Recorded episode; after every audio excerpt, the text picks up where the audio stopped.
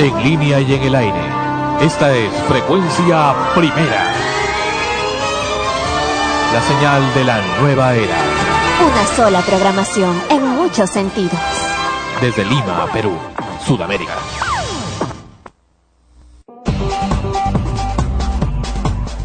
Extremos llega a ustedes por cortesía de cotear.pe. Vende lo que quieras coteando en cotear.pe.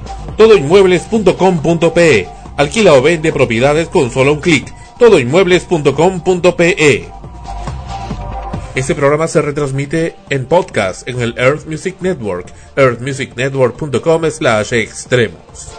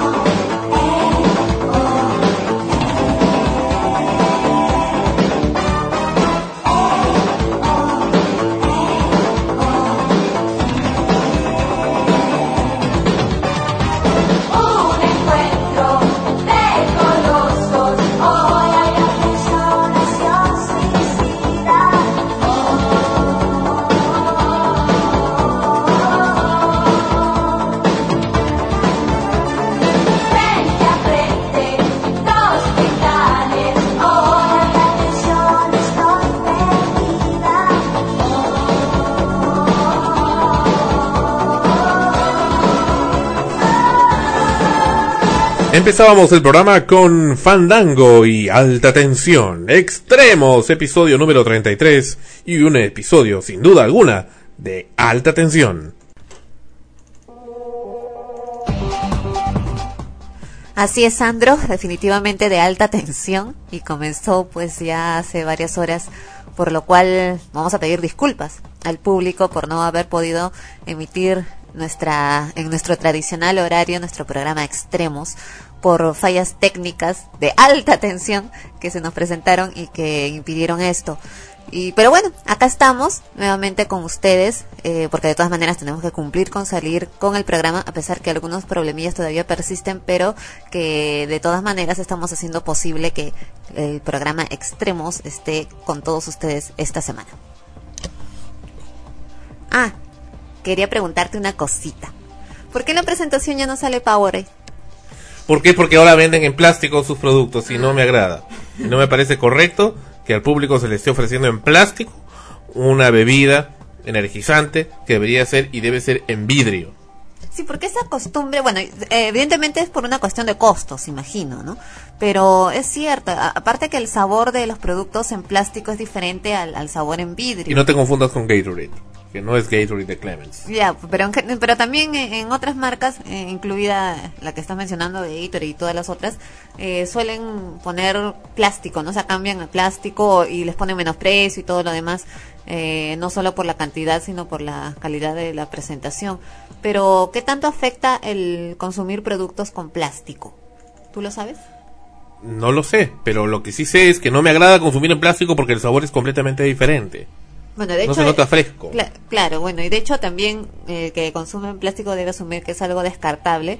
Eh, me, me incluyen ello para poder desecharlo porque el plástico pues eh, es el producto lo que estés consumiendo capta más rápido los gérmenes supongo no así es extremos episodio 33 empieza rápido empieza rápido y tarde pero empieza esta semana qué ha pasado qué ha pasado en esta en la semana que acaba eh, antes de eso, noticia de último minuto nos llega acá a la redacción. En efecto, cuatro temblores ocurrieron en menos de 24 horas.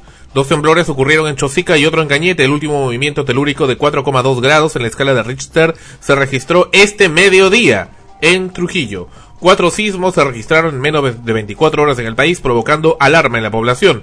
El primer movimiento telúrico de 3,9 grados en la escala de Richter se registró anoche a las 22.38. Su epicentro a 31 kilómetros al sureste de Chosica con una profundidad de 55 kilómetros. Este sismo tuvo una intensidad de 2 en escala de Mercalli modificada en los distritos de Lima Metropolitana, Ate, La Molina, San Juan de Miraflores, entre otros. El segundo temblor se registró en la madrugada a las 04 horas con la misma intensidad. Y luego un tercer sismo de 4 grados en la escala de Richter remeció la provincia de San Vicente de Cañete al sur de Lima, su epicentro a 29 kilómetros al suroeste de Cañete. Y el temblor tuvo una intensidad de 2 y 3 en la escala de Mercalli modificada. Y un cuarto movimiento telúrico de 4,2 grados en la escala de Richter se registró a las 12.05 de hoy en Trujillo, al norte de la ciudad de Lima. Bueno, en fin, continuamos entonces y la noticia, la noticia que todos hablan, Magali Medina, la comunicadora, y vamos a obviar la palabra periodista porque creo que las cosas hay que llamarlas por su nombre, la comunicadora social, y vamos a luego explicar por qué, comunicadora social, conductora de un programa de televisión de espectáculos, eh, ídolo de barro de mucha gente, Magali Medina Vela fue finalmente encarcelada y está ahora purgando condena en el penal Santa Mónica en la ciudad de Lima. Ahora, mucha gente habla de que esto es un atentado contra la libertad de expresión, que cómo es posible, etcétera, pero es un tema grande y es un tema que vamos a hablar precisamente ahora. Pues bien, Radio Programas del Perú, la corporación RPP, se ha dedicado a apoyarla completamente con todo su personal y en sus diferentes emisoras, esta nueva cosa llamada Capital FM, se han dedicado a apoyarla y también RPP misma, Radio Programas del Perú, a apoyar tremendamente a esta señora, apoyarla completamente y, y, sobre todo llamarle periodista. Vamos a luego explicar por qué estamos objetando esta palabra de periodista. Y dicen que es una cortina de humo, este señor José María Salcedo, que también se dice periodista, habla y, cuando la gente eh, invita a la gente a que llame por teléfono y opine y cuando la gente hace su comentario respectivo, si no está a favor de esta señora Medina, conductora de televisión, pues entonces eh, inmediatamente le dice, no, no, ya gracias, ya se acabó el tiempo. O sea que solamente tiene que llamar la gente que esté a favor. Pero ¿qué es lo que pretende este, este hombre? ¿Qué es lo que pretende Corporación Radioprogramas y qué, qué pretenden estas gentes, estos comunicadores, estas empresas que acaparan el espectro electromagnético de la radio y que por cierto no permiten que otras gentes entremos al aire? Pues bien, ¿qué es lo que buscan? ¿Qué es lo que pretenden? ¿Qué es lo que quieren? ¿Que esta señora siga al aire? ¿Siga mancillando el honor de mucha gente en forma impune? Porque ese es el asunto, en forma impune ha tenido ya muchos juicios, muchas veces enjuiciada. ¿Por qué? Por difamación, señoras y señores. Difamación. ¿Dónde está la ética de un periodista? Pero bueno, no se le puede exigir ética a una persona que no es periodista, que no es licenciada en ciencias de la comunicación por una universidad o por un instituto superior al menos, o por una entidad que tenga rango universitario es pues que insisten e insisten en sus diversos programas, en sus diversas emisoras, en todas las formas habidas. Y por haber, un poco más hacen un radioteatro presentado por Mario Vargas Llosa para apoyar a esta señora.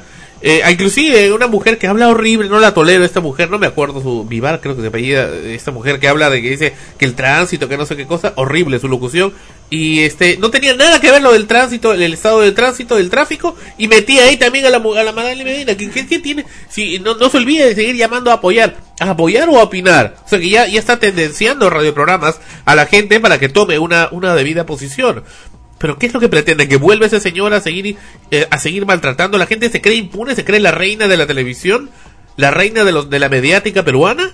¿Qué se cree esta, esta mujer? Entonces ahí nuestra gran incomodidad eh, de, estas, estas emisoras y lo más lamentable, lo más triste, ver pues el estado calamitoso en que se encuentra el público que está tan cegado, tan idiotizado con este tipo de personajes que aparecen en los medios diariamente, que ahora la apoyan, la defienden. Existe un buen grupo de, de peruanos, de compatriotas, que increíblemente apoyan a esta mujer. ¿Pero por qué? ¿Por qué la apoyan? ¿Por qué su payaso? Les gusta ver cómo hacen el daño a otros. Hasta que, por supuesto, son incluidos en este grupo. Hasta que, por supuesto, los tocan. Ahí sí ya cambia la cosa. Esta señora con su programa, ¿a quién apoya? A gente de dudosa reputación. Vemos a ese señor Otiniano ahí exigiendo. El señor Otiniano es un hombre que se dedica eh, desde hace mucho tiempo, en forma sospechosa, a dirigir obras, bueno, si podemos llamarle de teatro. De teatro. Y Ana Rosa acá no dice nada, como siempre eh, pasiva cómplice de ese tipo de sujetos. porque no hacen nada, igual que tu comunidad de actores, se quedan callados, se quedan callados y todavía apoyan. bueno, ya, ya, ya, ya hablarás. Ya, ya no tienen permiso del INC, por eso es que se fue a quejar una vez porque ya no son consideradas de patrimonio cultural. Bueno, en fin, no, es cultura para determinado grupo, para la comunidad gay. Pero tampoco, o sea, en ese caso tú no puedes impedir que, que, lo haga, porque no hay ninguna ley que lo impida. Puedes criticarlo todo lo que quieras. Pero vamos a ver, vamos, el proxenetismo es un delito. Esa es otra cosa, pues. Ya, vamos a ver, vamos a hablar de ese tema. No podemos decir que ese señor sea un proxeneta, pero da la impresión, nos da la sensación. ¿Por qué? Porque presenta obras donde existe gente, existen unas mujeres de dudosa reputación, que se dedican supuestamente a actuar. La actuación es completamente degradante. Y precisamente son las protagonistas de estos, entre comillas, zampais o, videos sorpresivos que eh, y, e inopinados que esta señora Medina presenta en sus programas y que le, por supuesto le trae grandes réditos económicos producto de la publicidad morbosa que ahí presenta. Entonces, ese es un poco el negocio de esa señora y ese señor eh, Otiniano pues es también un partícipe de esto. Hace poquito, por ejemplo, en el programa de Ángel Ganosa, que ya pues está completamente degradado el, nuestro amigo Ganosa y nos da mucha pena, pero en fin, él, parece que disfruta haciéndolo. Eh, presentaba a este señor Otiniano que, como panelista y este señor Otiniano en el colmo al final agarra y dice, bueno, no se olviden que y si quieren ver calatitas a la no sé, a la amiga de todos, a la no sé quién, este, manden un mensaje de texto al tal, tal, o sea, este, este, hombre es el que las representa para ese tipo de cosas, o sea, es, completamente degradado. Ya se ha visto que la señora Mónica Daro y la señora Marta Vázquez pues practicaban la prostitución y como lo hacen muchas otras también. Pues no tiene nada de malo, es una forma también de de congraciarse y reencontrarse con su público de una manera mucho más directa y, sentida y, y, real. Y si por eso va a cobrar, pues en buena hora que así lo haga. Es también su expertise y su conocimiento y su habilidad psicomotriz para hacerlo. Me parece muy bien. Ahora, el, el tema acá principal es por qué está ocurriendo este asunto y por qué se le da cabida a este tipo de gente. ¿Por qué le dan cabida a esa gente? Precisamente porque existen personajes como esta, como esta señora Medina, que no tiene la profesión de periodista, que pues tienen eh, el, entre comillas, liderazgo formado por los, por los medios. Ahora, ¿qué dice, qué habla la sentencia? La sentencia la condena a ella, una sentencia, precisamente ¿por qué? Porque difamó, difamó a un, eh, entre comillas, también futbolista, a un señor llamado Paolo Guerrero, que entiendo que es peruano, que eh, ejerce la práctica del fútbol, del balonpié, pero eh, lo acusaba de haberse haber estado saliendo de un restaurante mientras de, eh, en horas de la madrugada con una amiga mientras debió haber estado en una concentración para el partido de fútbol con Brasil. Sin embargo, ahí, ahí viene viene la pregunta, ¿qué tiene que meterse en la vida de los demás? Por supuesto que tiene algún interés personal, ¿le gustaba ese hombre? No le gustaba ni tenía un interés personal, lo que quería es simplemente tener plata, dinero, producto de la publicidad y e, esa cosa que ellos le llaman rating, ¿ya? Quiere alimentar el rating alimentar esa, a esa quimera, ¿ya? E, eso es un poco lo que buscaba, para tener dinero. Dinero producto de la publicidad que, que obtenga mediante la sintonía ficticia o real que pueda traer el morbo de poner ese tipo de cosas. Eso es un poco lo que buscaba y por eso no le importaba difamar, porque ella sabía que su abogado la iba, como siempre, a hacer que salga bien librada y mucha gente también le enjuició a esa mujer y pues al final simplemente una reparación civil pues decía pues ya pues siempre salgo absuelta. Ella decía absuelta lo que pasa es que era que lograba hacer que salga sin cárcel pero no absuelta. O sea y así han estado digamos perdonándola perdonándola hasta que finalmente pues ya cae. Ahora ¿Por qué estas gentes, estos entre comillas periodistas de, de radioprogramas y otros lados, están hablando y diciendo que, pero si solamente ha difamado, carajo, entonces ¿qué cosa quieren que haga? ¿Cómo es posible que un periodista difame, que un conductor, que un comunicador social difame, hable cuestiones falsas a través de un medio de comunicación social y a través del internet, como también lo ha hecho, y a través de una revista, lo haga en forma impune una y otra vez, en forma sistemática, para poder obtener réditos económicos. ¿Eso es ético? ¿Eso es correcto? ¿Eso es normal? ¿Esa es la imagen del periodismo? que ¿Ese es el debe ser del periodismo? Entonces, eh, ahí, ahí vemos la contradicción, pero solamente, solamente, o sea que eh, eso está permitido, eso es correcto. Y lo más también repugnante, la jueza ha exculpado a Andina de Radiodifusión, Canal 9, por haber, eh, que también había sido incluido como civil, civil solidariamente responsable. ¿Por qué lo ha exculpado al canal? ¿Quién tiene la culpa de que esa señora salga al aire? Canal 9, ATV, Andina de Radiodifusión. Ellos tienen la culpa. Y el gerente también tiene que ir preso. Naturalmente. Naturalmente, porque son los que le han dado la señal, la señal de radiodifusión. ¿Quién le dio esa señal? El Estado peruano le dio esa señal. Entonces, que no, que ellos tienen un contrato que los blinda, no jodan, pues. Eso, eso ya es muy cuestionable. Tremendamente cuestionable porque nada tiene que ver el contrato que hayan tenido ellos se benefician también con su señal, porque por algo ahora han dedicado el íntegro de su programación a defender a esta mujer, a hacer microondas con las, las famosas portátiles, es decir, gente que se les lleva ahí y que por supuesto atrae a otra y otra y otra gente. En fin, en fin qué es lo que buscan, o sea que les gusta estar en la mierda y quieren seguir en la mierda, eso es lo que les gusta, eso es lo que quieren y así quieren joder a sus hijos y a toda su descendencia en este país. Y eso es lo que no debe continuar, eso es lo que ya debe ser basta. Y eso es un poco lo que buscamos acá en frecuencia primera, basta. Digo, dije hace ya mucho rato y vengo diciendo que esa señora no es periodista, así es. En la sentencia dada por este juzgado, bien claro dice que en los generales de ley, la señora Magali Medina Vela afirmó no haber concluido los estudios de periodismo. O sea que esta señora no es periodista, pero que aún así lo ejerce desde hace 20 años, lógico. Con la revista Oiga, por ejemplo, que le permitió ejercer el periodismo, no siendo periodista, durante muchos años y luego que prácticamente le causó la muerte a don Augusto Ferrando con todas esas sartas de estupideces que dijo en el programa Fuego Cruzado en los años 90. Ese fue el enter para esa mujer. Y por supuesto el Canal 9 que dijo, oh, maravilloso, muy bien, esa señora, claro. Vamos a traerla acá para que tenga programa. Y ahí es que le dieron cuerda. Y así nació el monstruo. Así también nació Laura Bozo y así nacieron esos monstruos eh, sin ética, sin corazón, que nos traen los medios. ¿Quién tiene la culpa? Pues tiene la culpa el medio de comunicación que le permite salir al aire. En el día que simplemente los medios se pongan firmes y dicen no sales al aire, se acabó, murió, murió, murió. O salvo que vive en el internet, que vive en el ciberespacio o en la blogósfera, como le llaman, que es en el mundo de los blogs. Entonces ahí viene un poco la, la reflexión de nosotros y la indignación. ¿Por qué se insiste tanto en que esa señora salga en libertad? ¿Qué buscan? ¿Qué pretenden? ¿Qué quieren? ¿Qué quieren? Y seguramente sale y escribe un libro, como esa señora Angie Gibaja, por ejemplo. Y ay, no, que tiene su hijo, que no sé qué, que pobrecita, que el día del cumpleaños del niño no pudo estar con ella. Claro, pues porque cometió un delito. Y la gente que comete delitos se les llama delincuentes. Y los delincuentes tienen que ir presos. Y es el caso también de esa señora. Ha cometido un delito, la difamación, y por tanto delinque. Es una comunicadora delincuente y tiene que ir presa. Y lógicamente, o sea que el Canal 9 quiere que volver a, a tener en su señal a una delincuente al aire. Este es un poco el razonamiento completamente trastocado que nos pretenden vender hoy en día. Entonces, pues, nos preguntamos, estos medios que tanto defienden a esta mujer, ¿a quiénes están defendiendo en realidad? ¿A ella?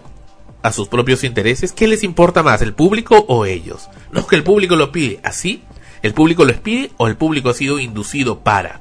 Esa es un poco la reflexión que quise hacer, indignado, indignado por estos hechos que realmente nos hacen pensar más allá de ese señor, de la persona misma, de la señora Medina, nos hacen pensar también en la, en el daño enorme que le ha causado a mucha gente. La señora Mónica Adaro, bailarina, que mostró esta señora eh, Medina cómo se prostituía sexualmente, Mostró también como la señora Marta Vázquez, que se sabe que es bisexual y, que le agrada el sexo ninfómana, y está en su derecho de serlo.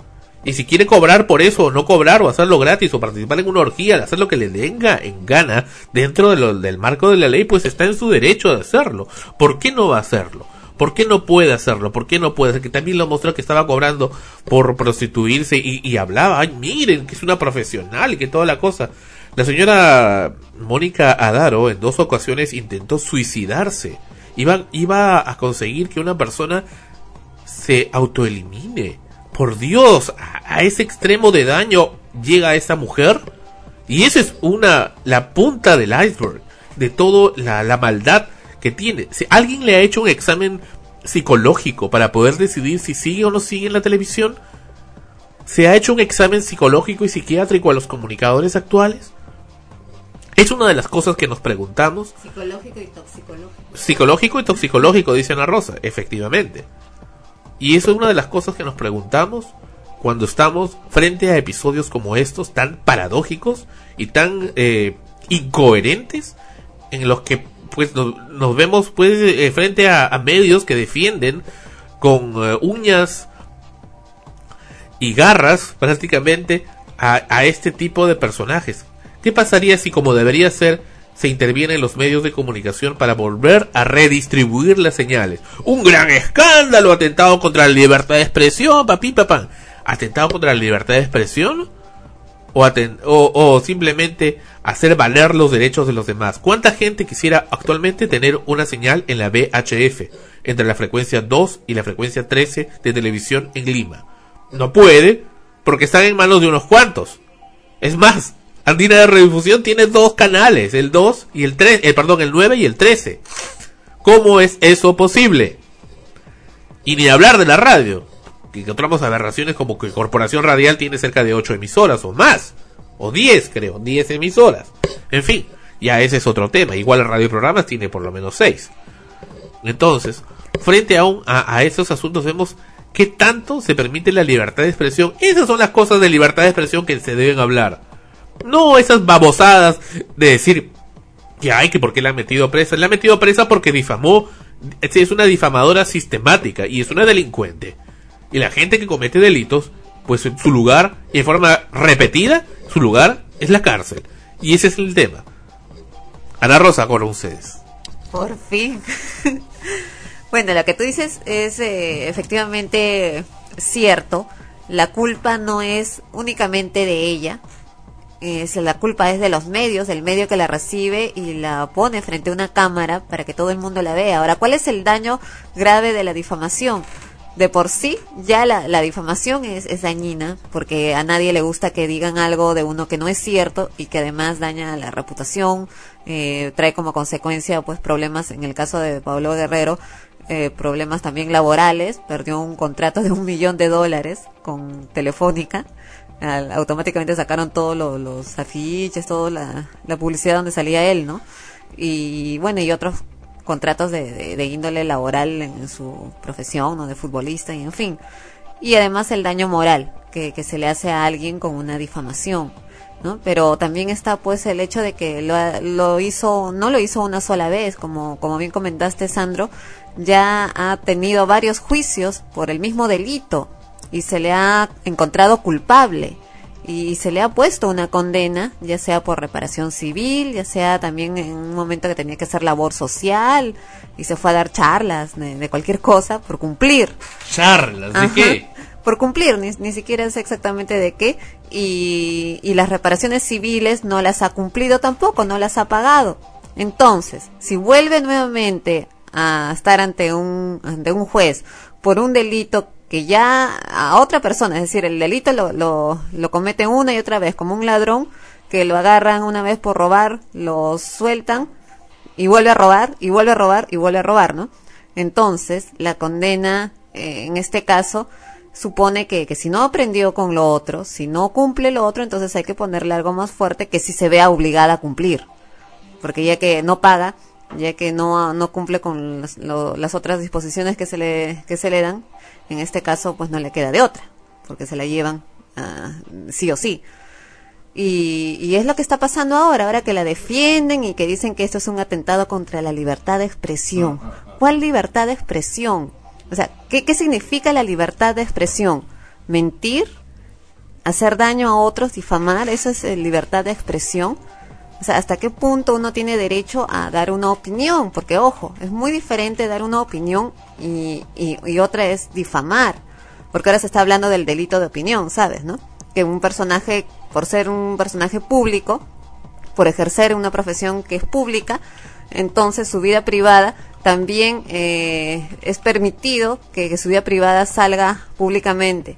Y el periodista opina al respecto. Pero en este caso no solo ha opinado, ha afirmado, ha, dicho y, dado como hecho en una situación que ha perjudicado por consecuencia a, esta persona y a muchas otras, ¿no? Ya como, como tú mismo has puesto de ejemplo, no solo en cuestiones económicas o laborales, sino en lo personal, pudiendo haber llegado a atentar contra la vida de alguien porque al querer una persona suicidarse es por consecuencia del daño emocional y moral que esto le ha causado.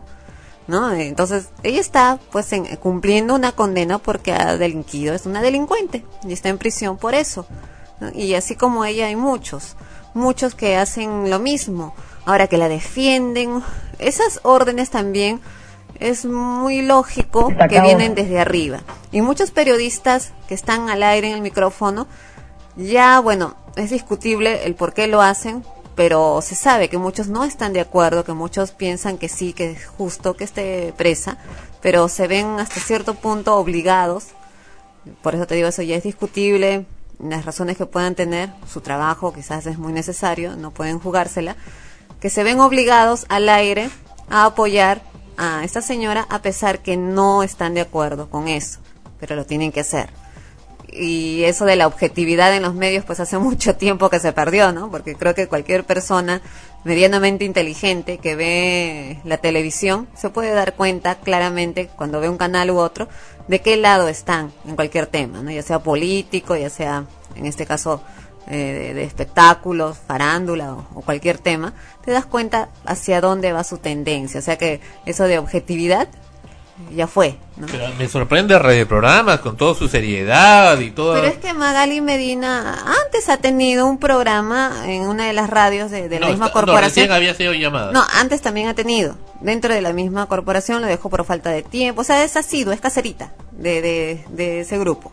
Entonces, eh, es como tú no sabes qué otros vínculos laborales puedan tener o qué otros vínculos o relaciones puedan tener que, que son de interés eh, financiero, pecuniario, eh, en fin, eh, de poder que puedan tener con estas emisoras, porque las emisoras se, se, se rigen no solo por una cuestión económica, sino por una cuestión de poder de vínculos.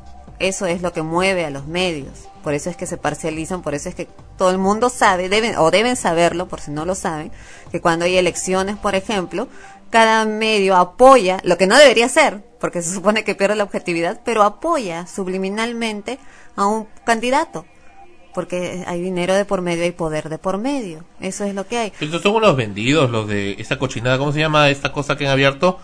Eh, Capital FM, porque saben que como una emisora nueva, porque han destruido Radio Corazón, que tampoco daba ni para atrás ni para adelante, pero eh, con esta nueva emisora que la propuesta no me parece tan mala, me parece como idea, me parece buena, el problema es quién la ejecuta. Eh, y, dicen, bueno, ahora cómo nos levantamos, cómo nos promocionamos con lo de Magali, entonces hay que darles 24 horas con eso. Y son, dale, dale, no sé si al señor eh, Anthony Choi, que le han dado programa de esotérico y místico, también le están haciendo hablar de Magali, Mira, ¿no? en, en Radio Capital está Claudia Cisneros, por ejemplo, que tú sabes que también fue víctima y hasta ahora es- sigue pagando las consecuencias de haber... Está muy, está más guapa, porque antes cuando se había quitado el, se había dejado rapado, se veía horrible, pero ahora se le ve guapa. Eh, entrevistaron en el programa de ella, entrevistaron en este caso a Paolo Guerrero, ¿no? Ya. Ya, a la otra parte. Eh, yo la vi a ella muy, eh, no fría, sino simplemente se limitó a, entrevistarlo a él, a hablar con él, porque el otro, su partner, no, sé qué, es Philip Butters, creo, él era el quien más le preguntaba a Paolo Guerrero y este y hablaba acerca de Magali Medina y la posibilidad de que la que retirara la demanda, la, la denuncia, ¿no? A lo cual Paolo Guerrero ha dicho que él eh, estaría dispuesto a hacerlo siempre y cuando ella se rectificara en lo que ha dicho, como es lógico. O sea, ya se comprobó que fue falso lo que dijo. O sea, efectivamente, él estaba en el Fridays eh, tomando un, eh, un café o algo así, porque dice que ni siquiera comió algo eh, fuerte, ni, na- ni, ni mucho menos licor, pero no fue a las 2 de la mañana, en la madrugada, como dijo ella, sino eh, mu- en, a las 7, 8 de la noche, si mal no recuerdo, porque ahí está el voucher de, de lo que consumió. Y es, y es porque estaban todos los jugadores de permiso para salir precisamente a, tomar algo, a tomar aire, lo que quisieran, y regresar a una hora determinada, lo cual dice que él llegó incluso antes de la hora a su concentración. Y ahí se quedó, ¿no? Ya, o sea, lo tomaron eh, en una situación normal y que no, no, no atentaba contra ninguna regla, ni, ni mucho menos, ¿no? Pero ella no, ella afirmó, afirmó que fue en la madrugada, afirmó incluso, dedujo, ¿no? Cosas, más cosas de, de esa, de, de esa salida, ¿no? Eh, haciéndolo quedar muy, pero muy mal. Porque así era más noticia, pues y así iba a vender más, y- y, así además le gusta hacer. Claro, pero una vez comprobado el hecho, o sea, ya se sabía que no era, eh, igual ella siguió en lo mismo. E incluso salió en los medios que cuando eh, la jueza dio, pues, no, la condena, Ney Guerrero le, le eh, sorprendido y molesto, le dijo a ella, te dije, te dije que nos rectificáramos. O sea, como que él, como productor, le había dicho rectifica porque es falso, rectifica y ella no quiso. Se cerró. No, por soberbia. se cree inmune, se cree inmune, se claro, cree no se inmune. esperaba, no imaginaba que iba a pasar eso. Y ahora cree que todo el mundo del país se va a levantar y toda la No, cosa. es obvio que Y las, lo han que hecho las decir hasta- mujeres, esas que han salido con sus carteles, por favor, esas caras han salido en la hora voz, en todos los talk shows de. No se de- ha salido de el pata este de pajarito. Todos pueden. Manipulador profesional. propina- claro, ya, eh, ya todo el mundo sabe quién es pajarito, saben que no mueve un dedo si no hay propina de por medio, ¿no? Ya, entonces, eh, donde lo manden va a ir si es que hay su buen billete. Y, eh, e igual las demás personas que están ahí, favor, vas a salir con tu bebé ahí en la, con el frío, a, a, a morirte de frío por una mujer que la meten presa. ¿Cuántas mujeres meten presas a la cárcel siendo inocentes y no tienen ni siquiera, ni siquiera la posibilidad de tener un abogado, eh, o el abogado de oficio va cuando le da la gana? Y además, ¿acaso estas señoras, Magali Medina va a hacer algo por ustedes? ¿Sabe lo que hace ella mientras ustedes están almorzando un pan popular? Está de lo más feliz, de lo más feliz en Miami, en Europa, o en su misma residencia, o trabajando en el canal de lo más feliz con todas las joyerías habidas y por haber, planeando, maquinando, pensando cómo hacer otro acto eh, como los que nos tiene acostumbrados. Ahora, esto no significa que uno se esté regocijando en, la desgracia de otro. Es simplemente lo que estoy mencionando que falta mucho en, los medios actualmente, que es la objetividad. Simplemente ver las cosas como son. Ha cometido un delito y lo ha hecho más de una vez y no ha escarmentado, no ha cumplido como debería ser de manera efectiva las condenas a las que se le ha sometido comete nuevamente el delito y se le vuelve a condenar, pero esta vez se le pone pues una condena más fuerte y la tiene que cumplir. Así de simple. Y viendo ya el otro lado eh, ético y moral, pues sí es necesario que esto se haga en los medios, porque no es la única que lo que, que hace esto, es la más conocida, sí, otros muchos lo hacen de manera sutil o se cuidan un poco, en fin, pero el que menos va a querer, como decían, ¿no? quien quiere ocupar su lugar, porque el que menos quiere estar ahí, ah, ya, ser el, el, el, que, el nuevo rey del, de la farándula, una cosa así, ¿no? Pero ¿para qué? Para, para hacer esto, para crear, mm, para crear el odio, el morbo, para crear eso entre la, entre la gente, entre las personas, entre los niños, porque muchos niños también veían ese programa jóvenes, adolescentes, cuyos padres, ya sea por, por necesidad económica, están trabajando todo el día fuera de sus casas y tienen como patrón eh, en sus vidas programas como este. Como educador, ¿no? Ajá. Programas como este, están solos, sin nadie que les diga si está bien o está mal y lo ven. E, eso es lo que queremos, que, que este tipo de, de, entre comillas, periodistas, porque como ya hemos visto, no, ni siquiera es periodista, ni siquiera llegó a terminar de estudiar estén ahí ante cámaras. En otros países, en una radio, solo en una radio, imagínate cómo sale en la televisión, no permiten a alguien frente al micrófono que no sea un profesional en comunicaciones. O un profesional, si es un profesional, por ejemplo, en un programa legal o de, medicina, eh, tiene que ser profesional en medicina y además, y además, justificar profesionalmente estar frente a un micrófono como comunicador para poder ejercer, para poder tener un programa. ¿No? Acá, acá en cambio no. Si, si nos pusiéramos a evaluar, como tú dijiste, a todos los que están frente a cámaras, eh, tanto psicológicamente, como, como te dije yo, toxicológicamente, y además en cuanto a lo que es eh, sus estudios, entonces nos daríamos pero muchísimas, bueno, el público, porque entre nosotros los del medio más o menos conocemos, pero el público se daría con muchísimas sorpresas.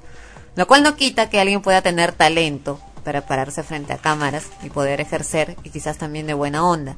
Pero creo que una persona con esas cualidades, talento y de buena onda, se preocuparía precisamente por estudiar más y saber perfectamente que no comete un error en frente a un micrófono o una cámara.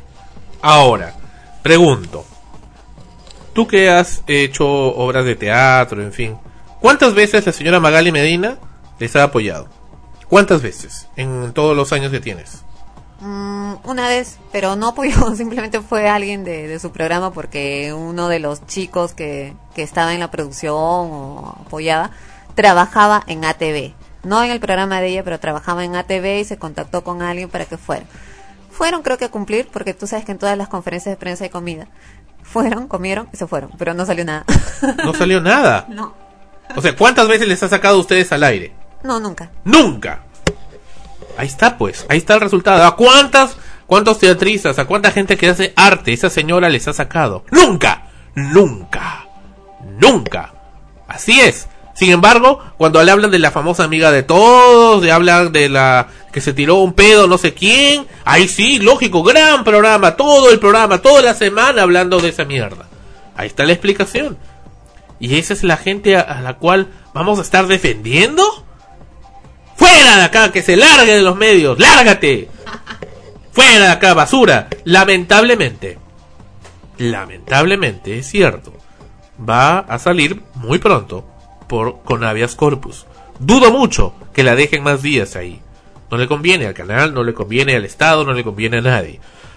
Va a salir, va a salir y nuevamente las cosas serán igual y seguramente dice que le va a hacer una contrademanda y el hombrecito ese es su abogado, lo en fin. último, ¿ah? Lo último ahora, el- eh, en ese plan ¿no? de, de, de apoyo a Magali de, de ciertos medios, están con la bendita eh, moda de querer cambiar la ley, es decir, de, de que la difamación ahora pase al fuero civil, para que así nadie más vayan a meter a la cárcel. No es así, pues, no es así.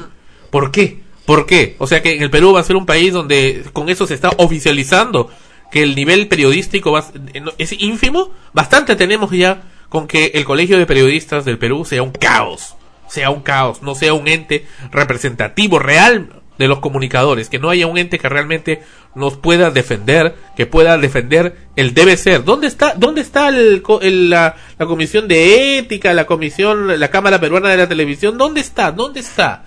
Se quedan callados, se quedan callados frente a esas circunstancias.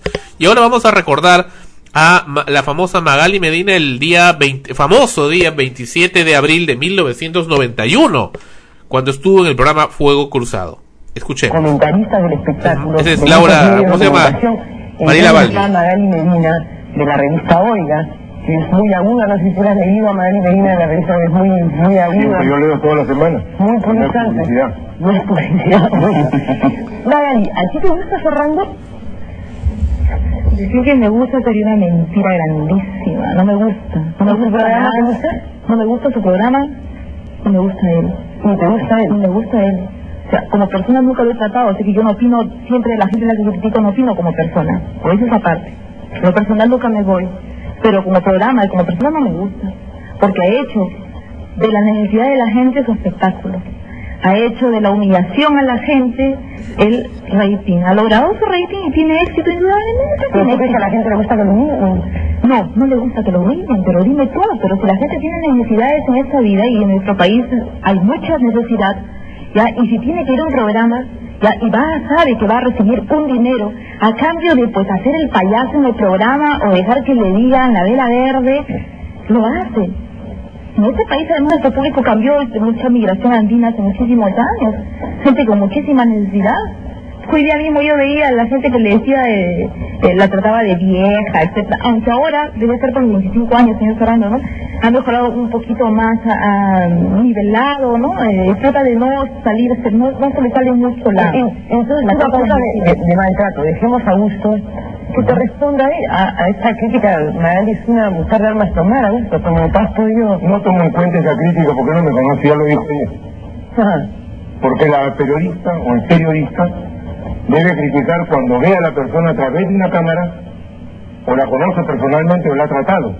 Pero ella me está criticando a través de un programa de televisión sin conocerme, sin saber cómo soy. Una habladuría, señor Serrano. No, no, ¿Cómo no, personas? Yo no te he interrumpido, mi amor. ¿Ah? No te he interrumpido. Acá nos y te tú a pesar de que en oiga. Entonces, lo que yo quiero decir es lo siguiente. Yo nunca, mi intención ha sido burlarme de nadie. La señorita, yo quisiera que me diga cuándo esté desocupada para llevar el programa de Cuba, de Chile, de Italia, de Venezuela, de Inglaterra, para que vean las cosas que hacen allí, sin buscar ofender.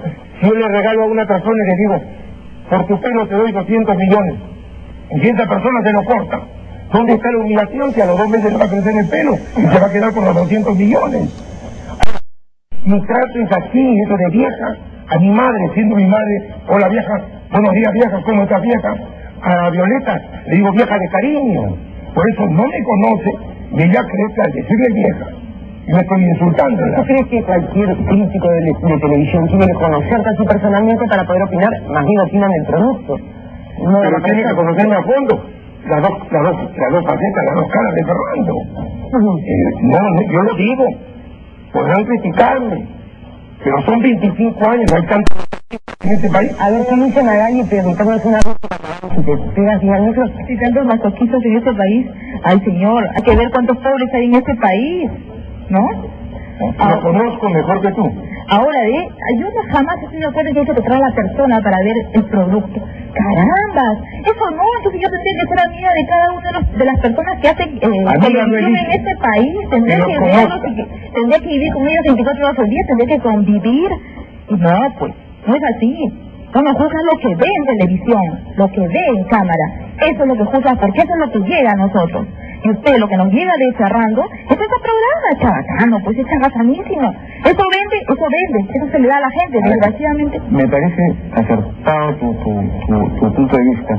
Sin embargo, un crítico de espectáculos de la televisión puede, efectivamente, tiene que referirse al producto, no puede ser amigo de todas las personas que trabajan en televisión, no puede llegar a todas las personas que trabajan en televisión, pero cuando de repente, no, no, no es tu caso, sino cuando de repente algún crítico se le prende mucho a una persona, no es tu caso, se le prende mucho a una persona, de repente hay algo atrás.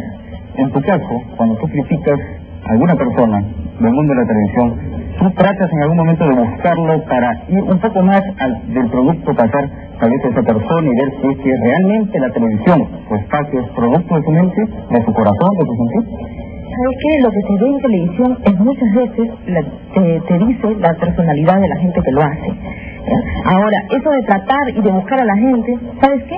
Nuestro medio de espectáculo está demasiado plagado, demasiado plagado de amiguismo, demasiado plagado de lo que la gente llama comúnmente la mermelada de nuestro medio. ¿Te das cuenta? Ese tipo de cosas no, pues, o sea, si vas a hacer críticas, si vas a hacer la voz ya de la gente que no tiene voz, ese televidente que no puede expresarse, pues hay que hacerlo con independencia y autonomía, total autonomía e independencia. Pero Magali, tú sí, eh, muestras mucho sentimiento, mucha emoción cuando hablas del programa de Ferrero. ¿Por qué crees que a la gente le gusta? Aparte de que es por los premios y porque la gente es niña, pero no solamente por ella. a la gente le gusta, a la gente le puede gustar la grosería, le puede gustar el chiste feo, el chiste eh, demasiado evidente. Pero eso que dijo Pocho Rostidioso, que se hizo casi una ley en la televisión, de que al, televide- al televidente hay que darle lo que le gusta, eso de lo que le gusta a la gente, eso a mí me parece la peor expresión y la peor creación que se pudo hacer. Porque no es cierto. No es eso de que hay que darle al televidente o al, al público lector o cualquiera que sea lo que le gusta, sino más bien hay que tratar de ele- elevarle su nivel en vez de bajarlo a término cero. Le escuchamos. Ya le escuchamos. Yo mismo le pondría sus propias palabras. Sus propias palabras. Se ha vuelto en lo que ella tanto criticaba. Así es. Y superado. Efectivamente, superado sobre todo, porque en el caso de, de Ferrando, por favor, comparando con lo que hay ahora, es un ángel, pues, es un, debe estar en el cielo junto al- a los ángeles, ¿no? Porque en ese tiempo, eh, ahora todavía pasan, ¿no? En, en Panamericana le llaman las carnecitas, ¿no? De, de, de Ferrando. Eh, era, era gente pues bastante humilde, ya sabemos el tipo de, de gente que iba al, al programa de Ferrando de todo, ¿eh? no, no me refiero solamente a gente eh, que, que tuviera escasos recursos económicos, porque también iban artistas a promocionar su arte y lo sacaba al aire, eh, artistas que, que ahora ya son conocidos y en ese tiempo recién comenzaban, cantantes, cómicos, imitadores, eh, ¿no? Lo, lo que estuviera relacionado, ¿no? Con, con el espectáculo en ese caso para poder presentarse de frente a cámaras y los ponía al aire, salían. ¿ya? Y eran del gusto popular porque precisamente era gente que recién comenzaba, que recién se iniciaba. Y, y que si se burlaban o, o... Yo no recuerdo haber visto una burla que degradara a alguno de los de los presentes con mala fe. claro, con mala fe. Ya, que sí era, era bastante eh, fresco a veces, ¿no? Para, para confianzudo con la gente, pero la gente también le daba criollo, pie. pues. Claro, le daba pie a eso, se dejaban y sabían para qué iban, ¿no? Ya una cuestión así. Podía haber sido quizás chocante para algunos, pero comparado con, o sea, alguna vez hizo que alguna de esas personas eh, eh, hicieran algo realmente degradante, humillante, que atentara contra su vida, contra sus emociones, contra que trajera consecuencias a sus hijos, por ejemplo, con lo que hacía. Eh, Y, es lo que tú dices, o sea, corregida y aumentada. A, a- todo aquello que ella criticaba de lo que le gusta a la gente y todo lo demás, es lo que ahora hace. Y- y- y creo, sin, sin equivocarme, que hasta lo ha dicho al aire en su programa. Esto es lo que le gusta a la gente. o sea, en algún momento, quizás con otras palabras, pero ha sido la misma intención. que- Pues se nota ya desde esa época, de la época de Oiga, tú notas ahí ya esa cizaña, esa personalidad. eh, que, eh, claro, tenía buena, buena labia, buena expresión, poderosa, fuerte. También se nota la malicia, ¿no? Y tú lo notas ahí, es un tipo de personalidad muy característico en los de la media tradicional es así, ¿no? Buscan la malicia, el fregar, el conspirar. Y eso es precisamente una de las cosas que siempre la frecuencia primera marca la distancia. Teddy Cardama, este, perdón, futbolista también dice él, manifiesta ese señor está pagando todo el mal que ha hecho. A mí me atacó y lo peor es que hizo llorar a mi hija cuando tenía 12 años. Por favor. Y tienes también otros casos como el de César Ritter, creo, ¿no? El de César Ritter también lo, captaron eh, con la cámara saliendo, debe haber sido pues de algún, una discoteca, algún sitio. El hombre pues se había ido a una fiesta, había tomado seguro. Pero básicamente el problema fue pues porque así no hubiera ido ahí donde fuera, lo perseguían con la cámara. Una y otra vez, a donde fuera, hasta el baño, ¿no? Con la cámara, la cámara, la cámara la meten en la cara y, y, él reaccionó, evidentemente estaba picado, reaccionó ya harto de esto y, le tiró una patada al periodista, le pegó y captaron pues esas imágenes, precisamente las imágenes en su peor momento, ¿no? El peor momento de una persona que es cuando, cuando no controla ya sus emociones y estalla en, en ira, ¿no? En cólera. Para repetirlo una y otra vez. Esto a él, él lo ha contado, ha confesado que, que sí le causó un, un daño emocional muy fuerte, eh, una depresión muy, muy fuerte, producto de lo cual luego de eso renunció, creo, en, el trabajo que tenía en, la serie, no, sé, no recuerdo si era en Así es la vida, en otro sitio, y se fue de viaje pues, para estudiar también, porque se sabe que estuvo estudiando fuera, pero también como una forma de alejarse de, del lugar, ¿no? Porque estaba, estaba mal, se sentía mal. Y así como él, muchos, muchos y muchas artistas han pasado por lo mismo aquellos que no quieren pues ir a su programa, ¿no? No quieren sentarse ahí a hablar de su vida privada, del escándalo de, con quien se han metido para poder hacer que los vean. Y como no quieren, no les gusta, en fin, los persigue, los persigue, los persigue y si le responden mal, con mayor razón para poder eh, seguir, seguir, seguir ahí detrás para para hacerles pisar el palito, ¿no? Porque eso es lo que, lo que. Yo creo que bastante aberrante es que haya estado más de 10 años en la televisión, como aparentemente el líder, no siendo periodista. Esa es una falta, es una bofetada, es un golpe a, a, quienes nos recibimos de comunicadores sociales, a quienes tenemos licenciatura en ciencias de la comunicación, quienes estudiamos cinco años de nuestra vida, más los posgrados correspondientes en esta carrera, a quienes postulamos, a quienes aplicamos para una tesis. Esa es una, es una bofetada. Es una falta de respeto, es un escupitajo en la cara. ¿Qué se cree esta mujer? ¿Qué se cree Andina de radiodifusión? ¿Qué se creen los canales de televisión? ¿Qué se creen ustedes? ¿Qué se cree el Estado? ¿Por qué permite esto? ¿Por qué permite que estos medios sigan, esas gentes sigan como dueños de canales de televisión, de radios, de corporaciones de radios, para presentarnos a individuos que no son comunicadores. Y entonces, ¿a dónde se van los comunicadores? Quienes no estudiamos y creemos en las ciencias de la comunicación, ¿a dónde se van? ¿A dónde se van? ¿A estar de colaboradores, de camarógrafos? ¿O haciendo otra profesión? Eso es un poco lo que indigna, lo que irrita y lo que molesta que persista y persista por mucho tiempo. No, no se da una solución concreta a este particular no hay una entidad que realmente fiscalice y defienda a quienes estudiamos ciencias de la comunicación y que somos mancillados por más que por esta persona, porque como dije, no es su culpa, es culpa del canal que le deja salir al aire, es culpa de los medios impresos que le ensalzan y que la convierten en un ídolo de barro. Ese es un poco el tema y ese es un poco el término. Y finalmente concluyo con la pregunta, la pregunta que, que muchos nos hacemos aquí en frecuencia primera. ¿Acaso ¿Acaso no existe un comunicador que pueda, que sea periodista profesional, que pueda reemplazar a esta mujer, que pueda hacer un programa igual o mejor? ¿Por qué igual? No, mejor que esa cochinada. Con, por supuesto, hablando del mundo del espectáculo, pero sin llegar a esos extremos. ¿Existe? ¿Hay?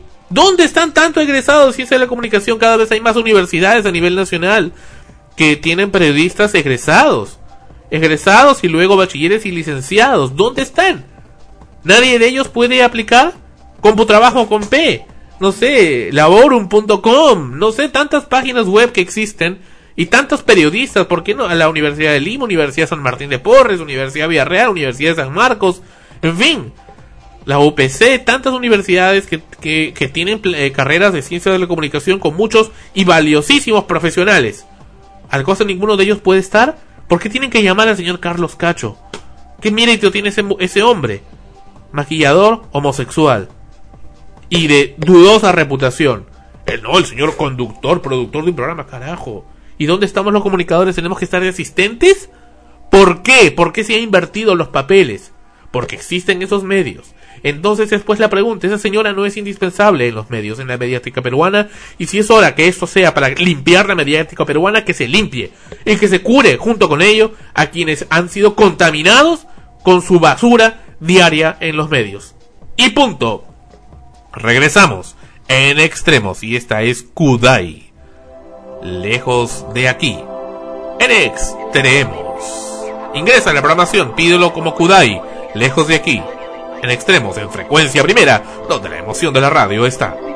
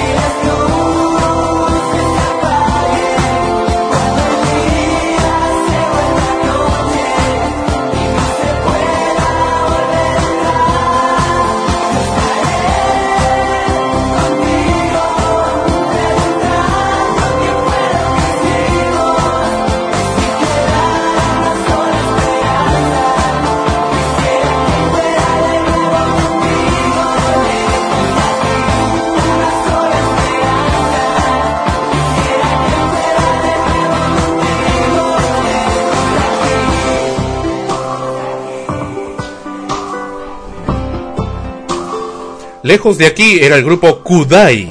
En extremos, por frecuencia primera, la señal de la nueva era. episodio 33 de Extremos. Ya sabes, pídelo de esa manera, Kudai, lejos de aquí.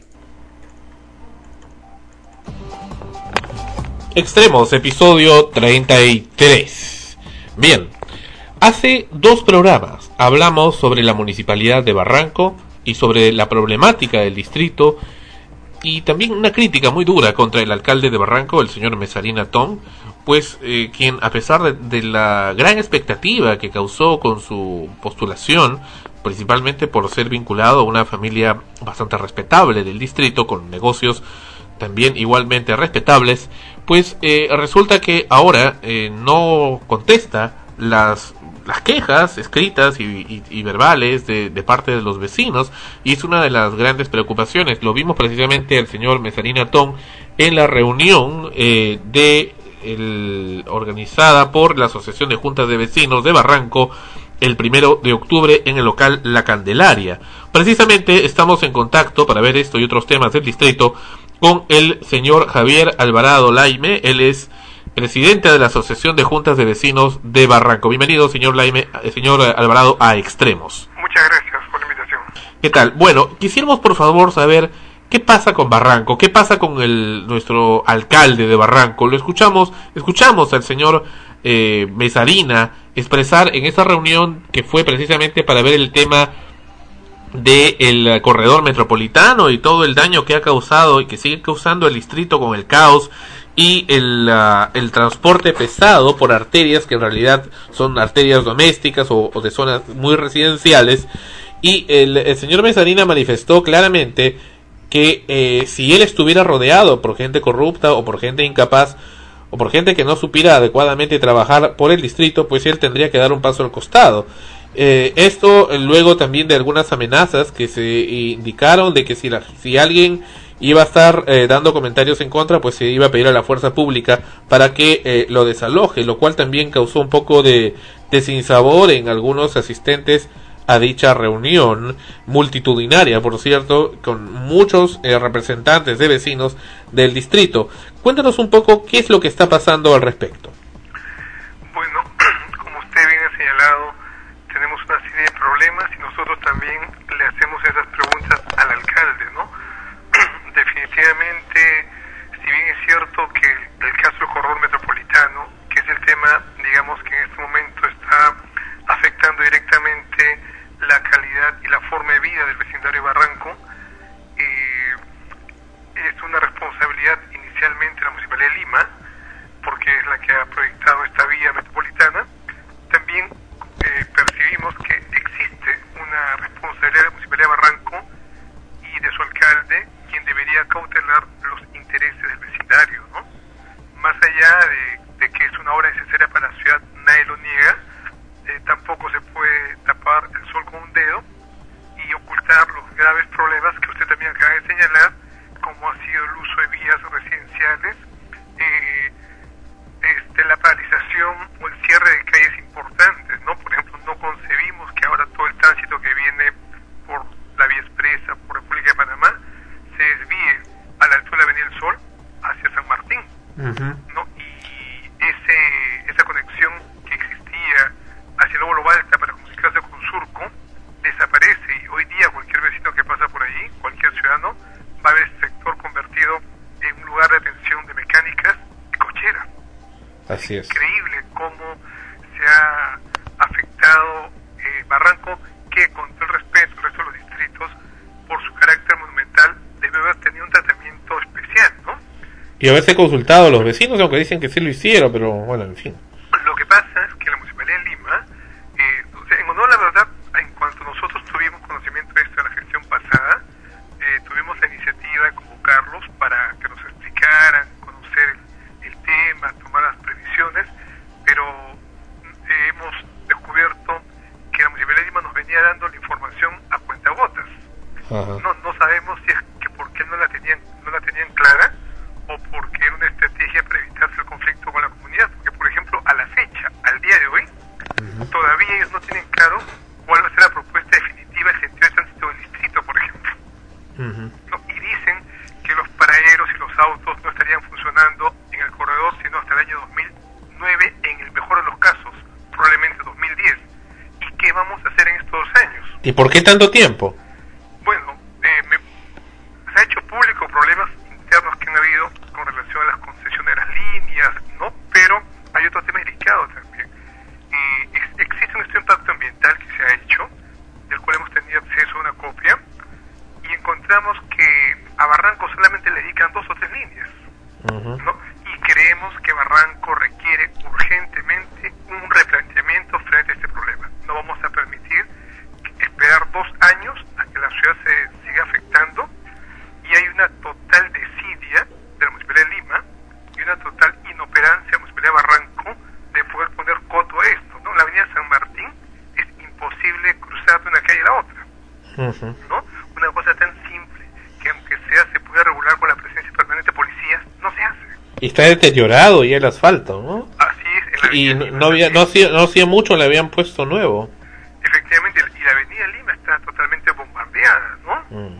Entonces, obviamente todo esto afecta a nuestra calidad de vida, afecta el valor de esas propiedades, ¿no? Pero lo que más nos preocupa es finalmente cómo va a quedar el distrito, Ujú. porque se pueden tomar paliativos ahora, pero el tema es hacer, y ciertamente, aunque la obra ya está prácticamente concluida, Ujú. nosotros demandamos de Lima este, se siente con la comunidad a revisar un replanteamiento del tema de tal manera que podamos morigerar los impactos negativos. Pero ¿qué pasa con el señor alcalde? Que es lo que preguntaba antes. ¿Qué pasa con el señor Mesarina? Y eso como usted como como presidente de la Asociación de Vecinos también debe tener debe conocer. ¿Qué pasa? ¿Por qué tiene esa política de no responder a los vecinos? La municipalidad jamás responde las cartas que se le envía a los vecinos o las tiene ahí aguantadas uno, dos o más años. ¿Qué es lo que pasa? ¿Qué es lo que ocurre? Por eso es que un poco hacía la objeción en torno a los comentarios o lo que manifestó el señor alcalde en público en esa reunión, ¿no? Que él decía que si estuviera rodeado por otra gente que no que no trabaje bien, pues él, él daría un paso al costado, pero es precisamente lo que ocurre y es la paradoja que él mismo plantea, ¿no? Bueno, sería una magnífica idea si él tomara esa decisión, creo. Pero si él mismo lo está ofreciendo, ¿no? Sí, pero no creo que lo suma. Eh, sería, sería muy... eh, yo le digo una cosa muy Luego hablamos de demagogia entonces. Yo creo que sí, se lo podemos, podríamos catalogarlo así, en la medida que si revisamos lo que él propuso como campaña, no lo está cumpliendo. Ajá. Cosas concretas como reducirse el sueldo a la mitad, no lo ha hecho. Pero fuera de eso, bueno, porque pueden haber N razones por no poder hacerlo, no necesariamente porque no quiere, Pero hay temas de más peso, eh, como efectivamente, el tema de las concesiones de las playas, por ejemplo. Eh, claro, pero ¿por qué no responde? ¿Por qué no hay diálogo con los vecinos? Porque me imagino que él tiene una, ahora tiene una actitud, parece distinta a la que él propuso como candidato, que fue lo que lo llevó a ser alcalde. Y se escuda en el silencio o se escuda simplemente en leguleyadas, ¿no? Por ejemplo, nosotros le hemos pedido en más de una ocasión por escrito que cumpla con la rendición de cuentas, que no Ajá. es algo que está obligado una vez al año y un evento público, mediante un mecanismo que la ley establece, rendir las cuentas. Correcto. ¿no? ¿Qué hace él? Él hace unas, unos informes de gestión, donde él informa lo que a él le parece. ¿no?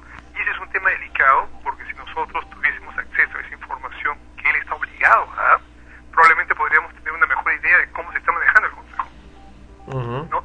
Y de igual manera hay resistencia a entregar información. No es fácil, a pesar de de acceso y transparencia, no es fácil acceder a la información. Hay resistencia, ocultamiento, hay una serie de ¿El área de control interno de la municipalidad no está operando? existe un control interno que depende de la Contraloría de la República. Yo tengo entendido que ellos están haciendo su labor, pero ellos son totalmente autónomos, ¿no? Este, habría que consultar, habría que visitarlos, preguntarles qué vienen haciendo. Sé que están haciendo su, su labor y cuando nosotros tenemos algunos indicios, eh, le hacemos llegar documentación a ellos también para que les ayuden en su investigación, ¿no? Porque otra cosa que también notamos en la gestión es una voluntad por tratar de alguna manera de manipular los espacios participativos, ¿no? Por ejemplo, existe el Comité Distrital de Seguridad Ciudadana, un ente importantísimo que de acuerdo a ley debe establecer la estrategia contra, las, contra la inseguridad del distrito. Pues bien, nuestros representantes de juntas vecinales no los hemos elegido nosotros, el alcalde los ha puesto a dedo. ¿Ah, sí? Así es. En el caso de nuestro representante para el equipo técnico del presupuesto participativo, también el alcalde lo puso a dedo. ¿Y por qué? Porque él, él se roga unas facultades que en realidad nadie se las ha dado. Y a manos militares, y no solo eso, quien habla fue elegido democráticamente al final de la gestión de Martín del Pomar, miembro del Consejo de Coordinación Local Distrital, como dentro del, del Consejo, que tiene que ver los temas de presupuesto participativo y plan de desarrollo concertado, eh, los tres miembros cumplíamos nuestra labor de fiscalización, de exigir documentos, cumplimientos, etcétera. Dos de nosotros fuimos vacados, el doctor Jorge Cervantes y yo. Mediante una leguleyada, fuimos vacados del CCD, ¿no? Mm. Pero tú tienes mucho más cer- cercanía con el alcalde, por lo que hemos visto en esa reunión y en fin. No, no, en No. realidad no tengo ninguna cercanía. Lo que pasa es que eh, ante la coyuntura Mm. y ante la ine- ine- ineficiencia de la municipalidad, que era la llamada a convocar esta reunión, Ujú. cuando ya las horas están por entregarse supuestamente, este, nosotros tomamos la iniciativa y en una sesión de consejo el día anterior se dieron las circunstancias que obligaron al alcalde a estar presente allí. Él no pensaba ir, Ujú. no- él no pensaba ir Ajá. y fue, y me nos pareció importante que fuera, que escuchara el malestar de todos los sectores, pero nos parece muy lamentable que habiendo escuchado muchos reclamos y intereses en nuestras soluciones, Ya. ante la gente de Protransporte nos haya prometido una reunión una semana después, y estamos a 20, Correcto, y no se va a acabar la reunión. correcto. Entonces nosotros ahora est- eh, estamos evaluando la situación porque sentimos que la Municipalidad de Barranco ya está perdiendo definitivamente su derecho a representarnos en este problema Ujú. y tendremos que asumirlo nosotros directamente. Y en eso estamos en este momento. Perfecto. Ahora, hay casos dramáticos acá en el distrito de, de abuso de, la gente de la municipalidad. Tenemos acá el caso que te comentaba en interno de, de esa señora que vende tamales, la señora Aida, en la avenida Alfonso Ugarte con Grau al costado de Metro, y pues que ha sido eh, su hija pues eh, brutalmente maltratada por personal de la municipalidad, no sé si de policía municipal o de Serenazgo, y le han, se han llevado sus productos y le han dicho que vaya a vender al malecón. Bueno, curiosamente yo soy uno de sus clientes, ¿no? Ah, muy ricos sus tamales, Por por supuesto, además es parte de, de la cultura viva del distrito. ¿no? Claro. Hay una serie de contradicciones increíbles, ¿no? Porque la municipalidad habla mucho de turismo, habla mucho de la zona monumental, sin embargo, no hace nada ante la drástica, ante el drástico cambio de zonificación que se produce en el distrito, que va a afectar el perfil urbano de la ciudad, por ejemplo, y tiene actitudes contra estas personas que son parte de la tradición, de la cultura y la identidad del distrito, ¿no? Ujú. es un discurso que uno no lo entiende. A mí me cuesta, a veces por ahí algún documento, alguna entrevista de las pocas que el alcalde accede, donde se plantean los temas y es la misma persona hablando dos lenguajes diferentes. ¿Qué es lo que plantea ellos? Que, que defienden a los, a los que venden tamales de metro. Eh, lo, lo que pasa es que ellos tienen una idea un poco, no sé, a pesar que tengo entendido que el alcalde es una antigua familia marroquina, a veces me da la sensación que su- sus años de vida en Estados Unidos lo hayan un poquito alejado de la realidad del país, Correcto. ¿no? Y quisiera crear una sociedad, este, no sé, muy sui generis, ¿no? ¿Qué es lo que quiere crear? ¿Cuál es su idea?